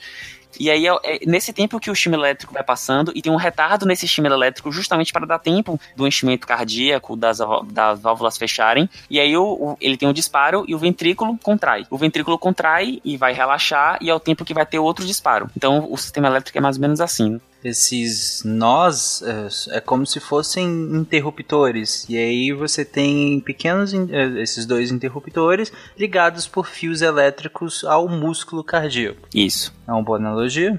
É uma ótima analogia. E a gente tem de cima. Então, esse sistema elétrico ele é todo automático. Mas quanto mais alto, ou seja, o, nosso sinoatrial é o que tem maior automatismo, ou seja, ele é o mais acelerado. E aí, quanto mais, é, mais baixo, você vai tendo automatismo, mas cada vez mais lento. Isso funciona meio como um backup. Então, se você teve um bloqueio do nosso sinoatrial, o átrio ventricular assume. Se você teve um bloqueio do átrio ventricular, já é uma condição muito mais grave, o próprio sistema elétrico tem o seu automatismo, que é muito baixo, mas tem seu automatismo. Então, o coração, o sistema elétrico, ele funciona muito automático automático. Ele, é, ele, é ele tem um no break, né, Gabriel? Ele tem um no break. Excelente, ele tem um no break. É. E, é, e, é, justamente um no break, porque em, enquanto você não resolve o outro, tá acabando a energia do no break e a tendência é só que ele vá piorando. então uhum. você precisa restabelecer a energia dele de alguma forma. Ok, então esses é interessante porque esses que, que eu usei aqui a questão do interruptores, né, que, que vão gerar esse impulso que vai ser transmitido para o músculo cardíaco, ele é independente do, do, do sistema nervoso central, né, que, uhum. que, que faz esse, essa questão de impulso para o restante das coisas, né. Por exemplo, eu sei, eu consigo mover o meu braço porque eu, eu, eu mando um, um, uma informação para o meu músculo do, do meu bíceps, por exemplo, contrair, né? E aí eu faço o, o, meu, esse movimento. Acho que independente não é o melhor termo, mas acho que voluntário, porque essa regulação do ritmo cardíaco, ela vai depender, né, do sistema nervoso, né, e ele vai mandar ali... É, através do, do bulbo e tudo mais, ele envia ali o, o, o que vai regular esse ritmo elétrico, assim, é só é, o termo mesmo, porque às vezes a gente pode estar tá pensando em uma coisa, né, e falou. Então, assim, é, como ele é um sistema autônomo, né, então ele é involuntário, a gente é, não, não, precisa pensar para ele funcionar, né, então a gente precisa dar esse comando. É, até porque se a gente precisasse pensar, a gente ia ter que ficar o tempo inteiro, né, tum, não, é tum, inferno, bate coração, tum, coração, tem que bater. Não, faz todo sentido, Lucas, a, a, correção, porque é, essa questão, os termos fazem, fazem todo sentido nesse contexto aqui. E é a questão de, de voluntariado ou não, né? Eu não, não conscientemente eu não posso parar o meu coração, né? Falar para ele parar. Uhum. Agora, ele tem o próprio ritmo, ele é autoexcitável, que é o que o Gabriel estava falando, porém, Sabe, esse ritmo basal, ele é controlado, como o Lucas falou, ele é controlado pelo bulbo, que é uma região do sistema nervoso que vai controlar esses batimentos cardíacos basais. Assim como vai controlar a respiração basal. Do mesmo jeito que você não precisa ficar parando para respirar o tempo inteiro, né? Você pode inspirar mais forte, inspirar, expirar mais lentamente, mas a respiração basal tá ali continuando normalmente controlado pelo seu bulbo, né? Que é uma região do sistema nervoso. Rapidinho, Tarek, chega nesse momento, eu sempre gosto de fazer isso. Então, gente, agora, a partir de agora, vocês estão respirando voluntariamente, piscando voluntariamente e percebendo que sua língua está na sua boca. Boa noite. Nossa, é uma péssima sensação isso. Principalmente a de respirar, cara. Nossa, sério, me dá agonia cara. isso. É, inclusive, Tarek, que você está falando, alguns medicamentos a gente usa nesse sentido. Então, se o coração está com um disparo muito rápido lá no, no do, do, sistema nervoso, a gente usa algumas drogas que inibem esse nervo vago, né, que vem lá do bulbo, que vem da, do tronco cerebral, e ele vai, a gente vai inibir a, a função nervosa para reduzir a frequência cardíaca. Como também existe o oposto, a gente, às vezes a gente quer estimular. Então, a gente pode usar drogas que, por exemplo, estimulam canais de cálcio, que fazem o coração bater mais rápido, então mais certinho. E aí tem várias drogas que eles atuam justamente nesse sentido, de mexer ou na parte nervosa ou na parte eletro, eletrolítica, assim, de eletrólitos, de, de íons. Uhum. É, até porque ser autoexcitável e ter um controle de, do sistema nervoso central é, não é necessariamente independência, né? Como o Lucas falou. Ele também é modulável. Além de ser uhum. autocitável, além de ser uhum. controlado pelo sistema nervoso central, ele ainda é modulável pelo sistema endócrino, por exemplo. Pela uhum. liberação, como o Gabriel falou lá atrás, de, por exemplo, adrenalina, né? Então você pode modular essa, esse funcionamento dos, do, dos batimentos cardíacos, né? E aí vai gerar, nesse caso, um ataque cardíaco, né? Que é aumento da frequência cardíaca, né? É, e assim, curiosidade, né? Essas substâncias aí que, que reduzem o ritmo. E em alguns esportes, né? Principalmente agora a gente está chegando perto de Olimpíada, algumas substâncias dessa, em algumas modalidades, elas são consideradas doping, né? Por exemplo, no, no tiro com a pistola, uhum. é, um uhum. tempo atrás descobriu-se que alguns atletas usavam essas uhum. substâncias para reduzir mais ainda o, o ritmo, né? Para eles poderem fazer o tiro entre um tum e outro. Caraca. Entendeu? Por, é, porque você tem uma pequena alteração ali, né, na ponta da arma, você está com o braço estendido, né, à frente uhum. do corpo. Então, é, você tem uma pequena é, variação, né? Então, isso num tiro de 30 metros, né? Se você pensar, isso dá uma alteração grande lá na frente.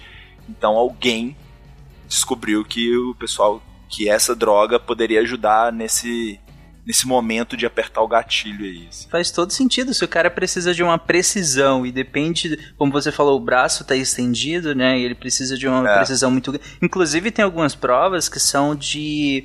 É, é triatlo ou, ou, é mais, eu não lembro agora, que eles às vezes têm que sair da água, correr, pedalar e parar para dar tiro ainda. É, esse é na, na Olimpíada de Inverno, na verdade. Cara, esse para mim é o esporte mais insano que tem. é, eles esquiam uma determinada distância, param e aí o primeiro tiro é numa distância X. Aí no, no segundo stand de tiro, mais cansado, a frequência cardíaca mais elevada, o tiro é mais longo. Então a, a dificuldade vai aumentando de acordo com o cansaço. Não bastar só o cansaço aumentar, os caras vão afastando também os alvos, sabe? Uhum. Uhum. Não, é, e como a gente falou, ele precisa ficar calmo naquele momento, né? Porque quanto mais ativado tiver é, o sistema nervoso dele autônomo simpático, né, que é o que vai gerar essa aceleração, por, por, exemplo, dos batimentos cardíacos, mais trêmulo ele tá, mais nervoso ele tá, né?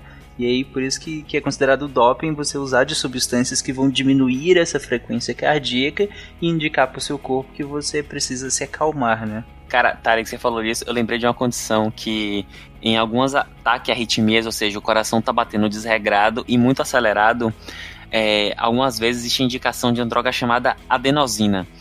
Adenosina é um inferno.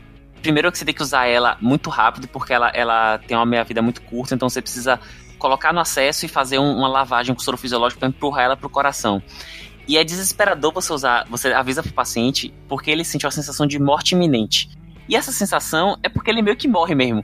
Se você olhar no monitor de, desse paciente, ele tá com a frequência cardíaca de 200, você faz a adenosina e aí de repente vai para 150, 100, 70, 50, 30, 20 e aí começa a subir de novo. E aí nessa subida, o coração é a sua tentativa de fazer que o coração, ao reduzir a sua frequência cardíaca, ao retornar, volte ao normal. Então eu já vi, já tipo, tive a, a oportunidade de ver sendo usada em um, em um paciente. E é assim, é, é, desesperador, porque o paciente ele acha que ele vai morrer, a gente acha que ele vai morrer e passa meio segundo e tudo se resolve. Barata voa, né? Pro pessoal da TI é mais ou menos aquela situação, aquela situação de turn it off and on again. Às vezes morre, tá, gente? É bom deixar registrado. É, é, eventualmente, né?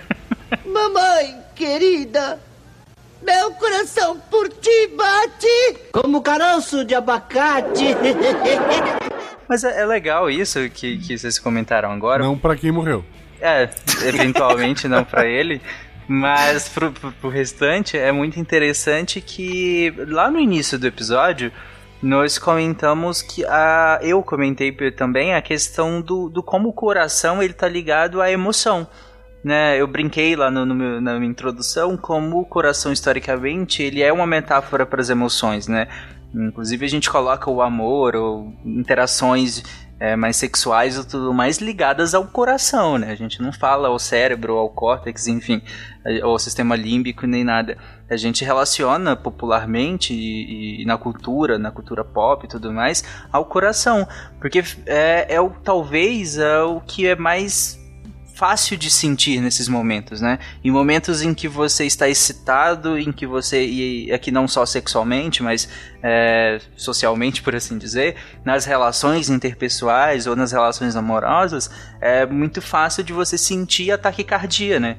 Que é o aumento da frequência cardíaca.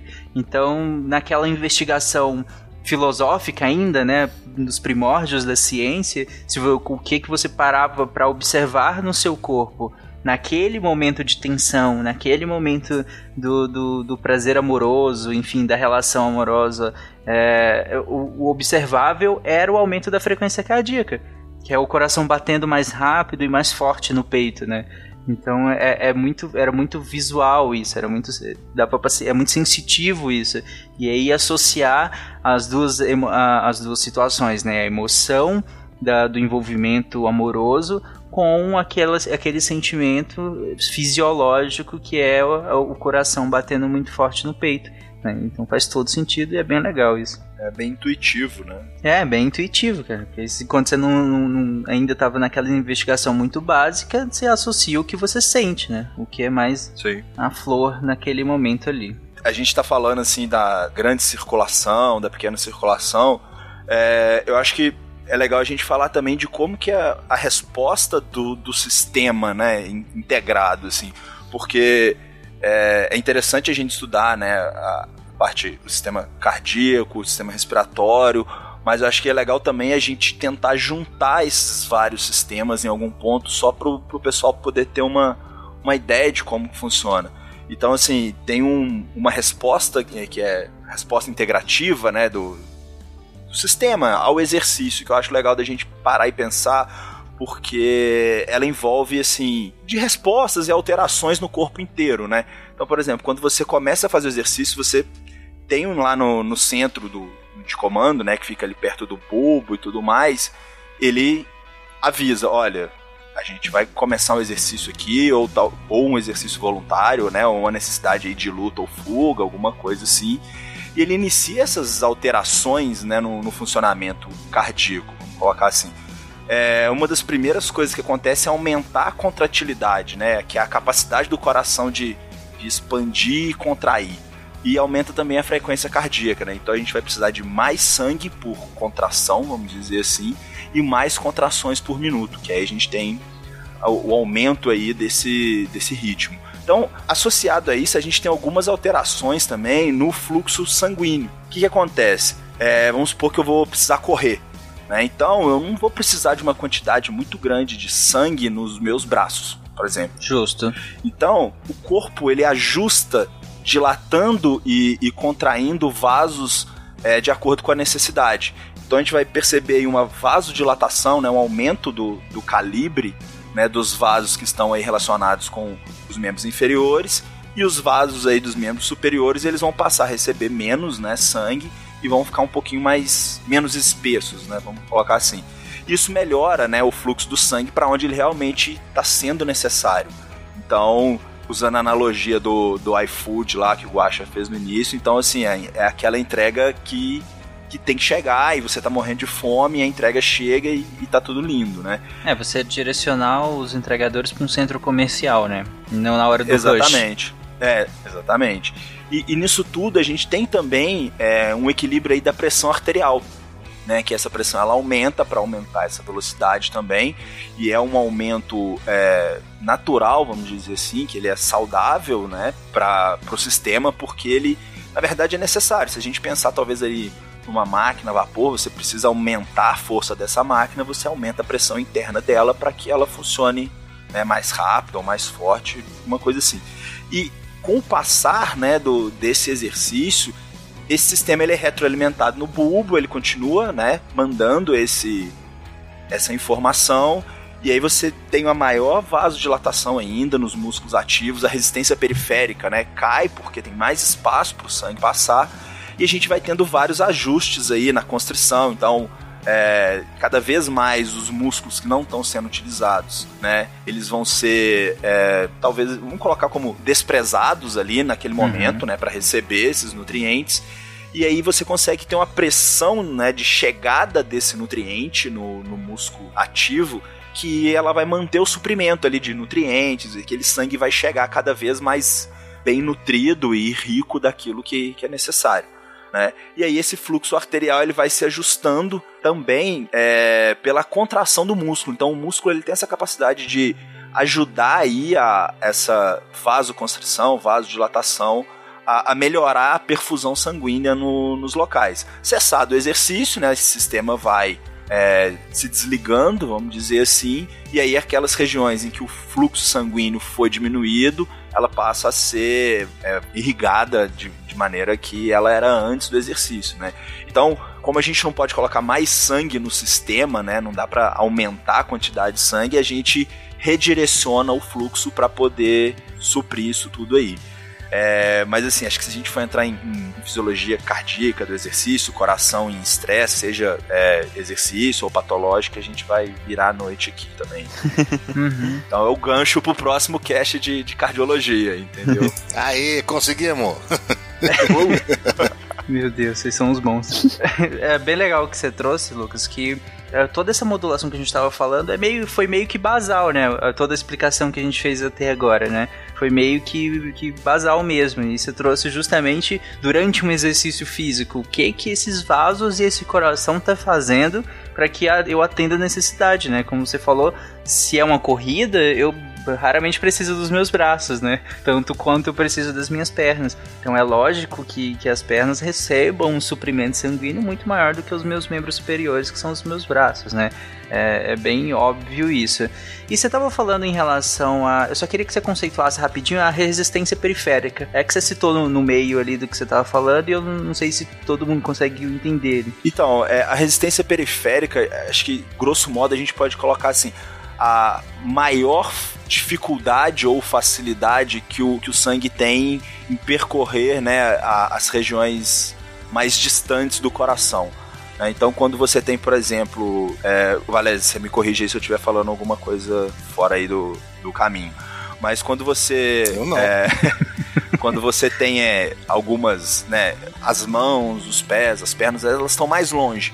Né? Então, quando você tem algum problema nessa circulação aí, você precisa aumentar a pressão. Você pode ter isso por entupimento de vaso, ou é, a gente sabe que a obesidade também aumenta né, essa, essa resistência periférica. Então, a, a gente pode definir, assim, grosso modo, como a dificuldade ou né, a, a, o nível de dificuldade que o sangue, de resistência que o sangue enfrenta para ele percorrer o sistema. Uhum. Ah, uma coisa interessante que, que assim, acaba puxando disso, na, no momento que você estava falando da contração do músculo contrair também os vasos, se o coração ele é um sistema que está ali bombeando e ele bombeia na força que, que ele sabe que a, esse, esse líquido, né, o sangue, vai percorrer todos os vasos e voltar para ele. Porque uhum. se, se não tiver tendo esse retorno, ele tem que bombear mais forte, né? Para que funcione tudo de maneira correta. Então, qual, qual seria o problema, por exemplo, de eu ficar sentado muito tempo? Então, é porque, na verdade, você tem uma. É, é, essa, esse reflexo vasomotor, né, que é essa capacidade do, do vaso de se estender e contrair, né, ele, ele vai ficando um pouquinho deteriorado para aquele momento ali. Você não vai ter problemas é, posteriores mas você vai tendo uma dificuldade. Às vezes é meio quando você senta em cima da perna, a perna fica dormente, tendo uma dificuldade ali de esse, esse sangue chegar ali. Como a gente falou da, da que as veias são uh, mais facilmente compressíveis, né, comprimíveis, uh, se você ficar muito tempo sentado, você vai acabar deixando algum, alguma parte do teu corpo, das suas veias, você vai dificultar o sangue passar ali. E é um sangue que já, tá, já passou por artérias muito pequenas, fez a troca gasosa, passou por veias muito pequenas, então ele já não, não tem tanto aquela força da pressão arterial, do bombeamento do coração para voltar. Então ele depende muito, principalmente em membros inferiores, ele depende muito também dos teus músculos. Toda vez que você anda, que você contrai a musculatura da perna, ele, essa musculatura vai apertar a, a veia também e isso vai acabar uh, tocando o sangue para frente. As veias têm pequenas válvulas que impedem o refluxo também, normalmente. Então, quando você passa muito tempo sentado num avião, por exemplo, você não tem esse auxílio dos músculos da perna. E o sangue fica. A, a, a circulação acaba ficando um pouquinho represada ali. É como se fosse uma pequena a curva de rio, ou então alguns galhos que caíram ali no rio e a água não passa ali. Isso pode causar um inchaço, um edema nas pernas. Por isso que a gente diz que em longas viagens de avião vale a pena de vez em quando você levantar e fazer uma caminhada pelo corredor, que é para fazer com que a musculatura da perna acabe ajudando o retorno sanguíneo venoso. Assim como as meias de compressão que muita gente usa, pessoas que têm problemas nessas válvulas uh, venosas que, que impedem o refluxo, usam meias compressivas para fazer com que ah, essa compressão, qualquer contração muscular e essa compressão impeça que haja esse extravasamento e as células fiquem mais inchadas e, e mais líquido ali e o edema que isso, que isso forma. Hum, e, e como o, o Valese falou agora que o sangue fica parado, sangue parado coagula. Então é por isso que, que muito, quem faz viagens de longo período, então até pacientes, por exemplo, que estão acamados e estão em coma e não conseguem se mover, é muito importante a partir da fisioterapia, é, ou então de quem está acordado, de caminhar, para evitar que esse sangue fique parado, porque sangue parado pode formar é, trombos, a trombose, e essa trombose pode acabar virando um tromboembolismo, que é quando se desgarra uma pequena parte desse trombo e viaja pelo sangue até onde ele para, que geralmente nesse caso é o pulmão. Então é, é muito importante quem passa muito, é, longos períodos sentado, seja no trabalho, seja viajando, levantar um pouquinho, esticar, ficar tipo na ponta dos dedos assim para poder contrair a panturrilha, se alongar. Isso é muito saudável, tanto pela questão do inchaço, tanto na prevenção da trombose. Eu trabalho, né, no, no meu mestrado, a gente trabalha com indivíduos com lesão medular. Né? Então, pelo fato também deles às vezes permanecerem muito tempo sentados, muito tempo no, no mesmo, na mesma posição, às vezes na cama, é, essa hemodinâmica aí, né, essa dinâmica da circulação também, ela, ela se ajusta. Então, assim, é, é o que o Valério falou, eles já a gente já tem essa dificuldade sem ter alguma lesão, assim. Então, quando essas pessoas, além de, de, de, terem, de ficarem muito tempo sentadas, elas não têm mais o movimento das pernas, né, do, do músculo para poder auxiliar nesse retorno venoso, então isso ainda pode ser mais, é mais um dos complicadores, assim, né, da, da lesão. Então, é, pode gerar alterações de pressão arterial e tudo mais. Então, taquicardia, cefaleia, vertigem, essas coisas também. Eu achei legal trazer isso porque é um. um é, são instruções muito básicas, né? Pelo menos é. para a grande maioria. Sim. E que para a grande maioria são muito fáceis de ser seguida e que realmente ajudam, né? E realmente tem um dano, como o Gabriel falou, pode ter em, em, acarretar sérios problemas de saúde. E, inclusive, no, grande parte do público do SciCast, né, é, tenho certeza que fica grande parte do tempo sentado, né, seja trabalhando, jogando, enfim, várias atividades que a gente faz é, é sentado por várias horas seguidas, né. Então, eu achei um tema bem interessante. E outra coisa que trouxe é que nós, lá na parte que nós citamos veias, nós não chegamos a, fa a falar dessas válvulas, é, essas válvulas venosas, né? Que nós temos em algumas veias. Essas válvulas que o Valézio comentou agora, imagina que, como a gente falou durante o cast, que o sistema venoso é um sistema de baixa pressão. Então, ele não tem, mantém assim o tônus, a rigidez é, vascular, que vai manter o sangue no local. Então imagina que tá lá na sua, na sua, na sua panturrilha, na sua perna. O coração bateu, o sangue subiu um pouquinho. Se esse sistema venoso não é de pressão, quando o coração relaxar, o sangue vai voltar. Então você vai ficar batendo e o sangue caindo e ele nunca vai voltar pro coração.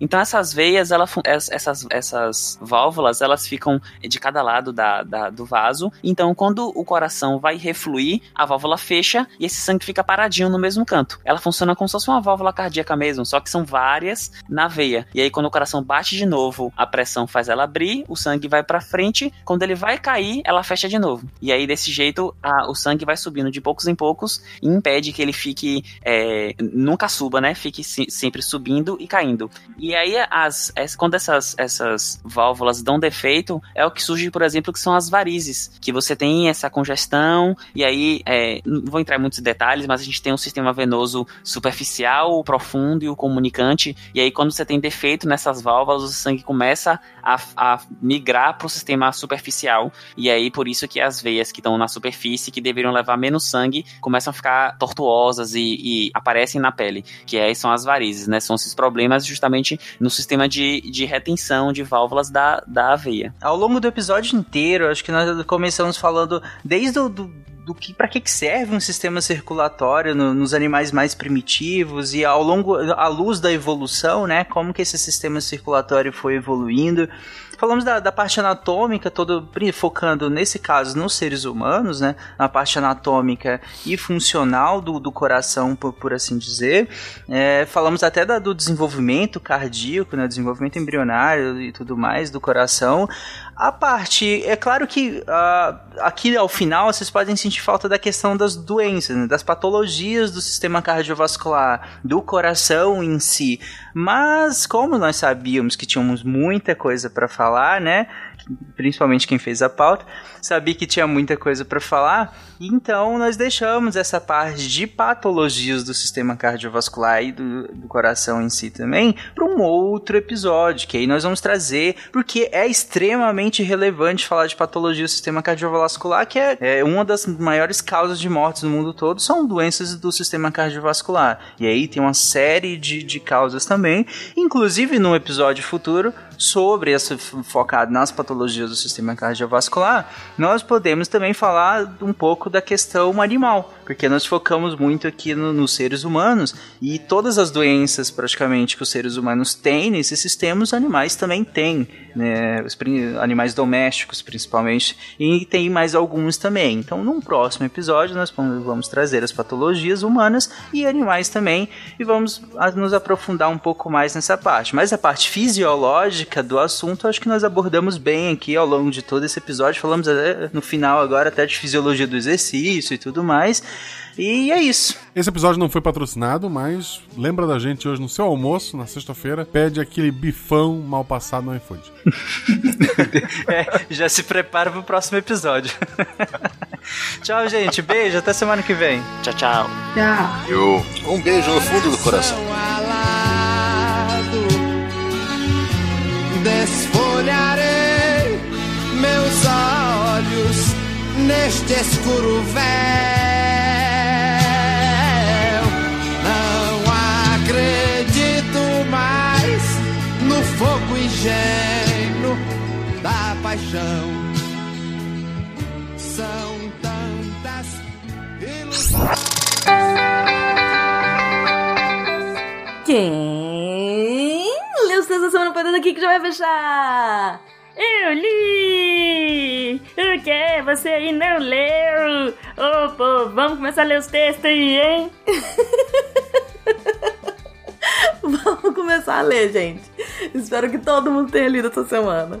Segunda-feira teve texto do Antônio Lucas, A Saúde Universal versus o Coronavírus. O que, que ele fala, Nimen? O Lucas, ele faz uma análise assim muito legal, falando do quanto o sistema de saúde público é importante e como que essa pandemia horrorosa aí que tá acontecendo deixou isso assim ainda mais na cara das pessoas. É isso aí, gente. Tá muito bom texto. Terça-feira. Terça-feira teve texto do Júlio Marsola. Ele deu continuidade à série O Brasil dos Dinossauros. No primeiro texto, ele tratou do surgimento dos dinossauros no Triássico Superior. E no texto dessa semana, ele falou do início da chamada extinção do Triássico Jurássico. O texto tem, assim, um monte de nome feio, mas o Júlio conseguiu deixar uma leitura muito gostosa e divertida. É, eu gostei, eu gostei, eu gostei. que bom, tomara que todo mundo tenha gostado. Quarta-feira, o que, que teve quarta-feira? Quarta-feira teve texto da Glaucia Souza.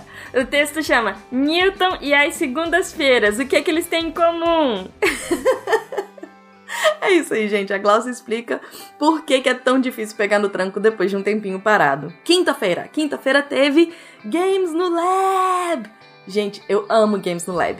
Augusto César, nosso queridinho do spin do Manual do Químico Solteiro, trouxe mais um texto da série Games no Lab.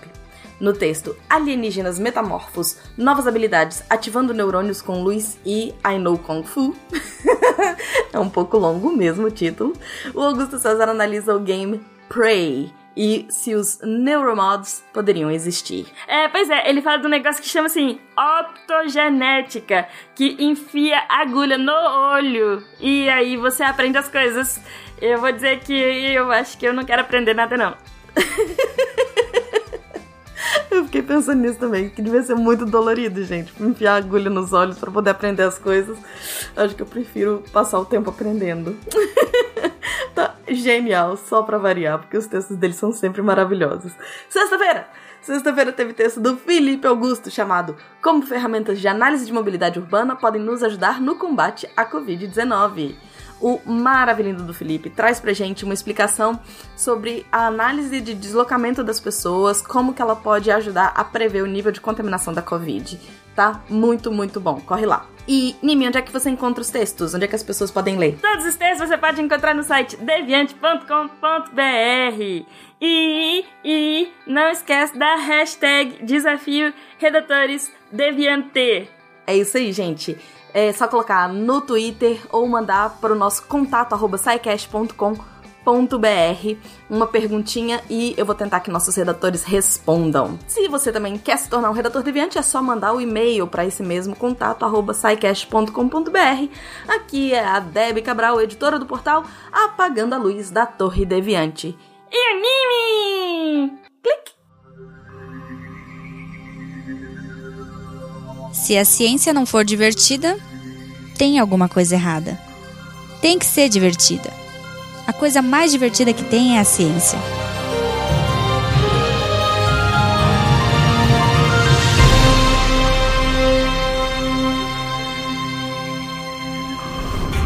Este programa foi editado por Tapcast. Edições e produções de podcast.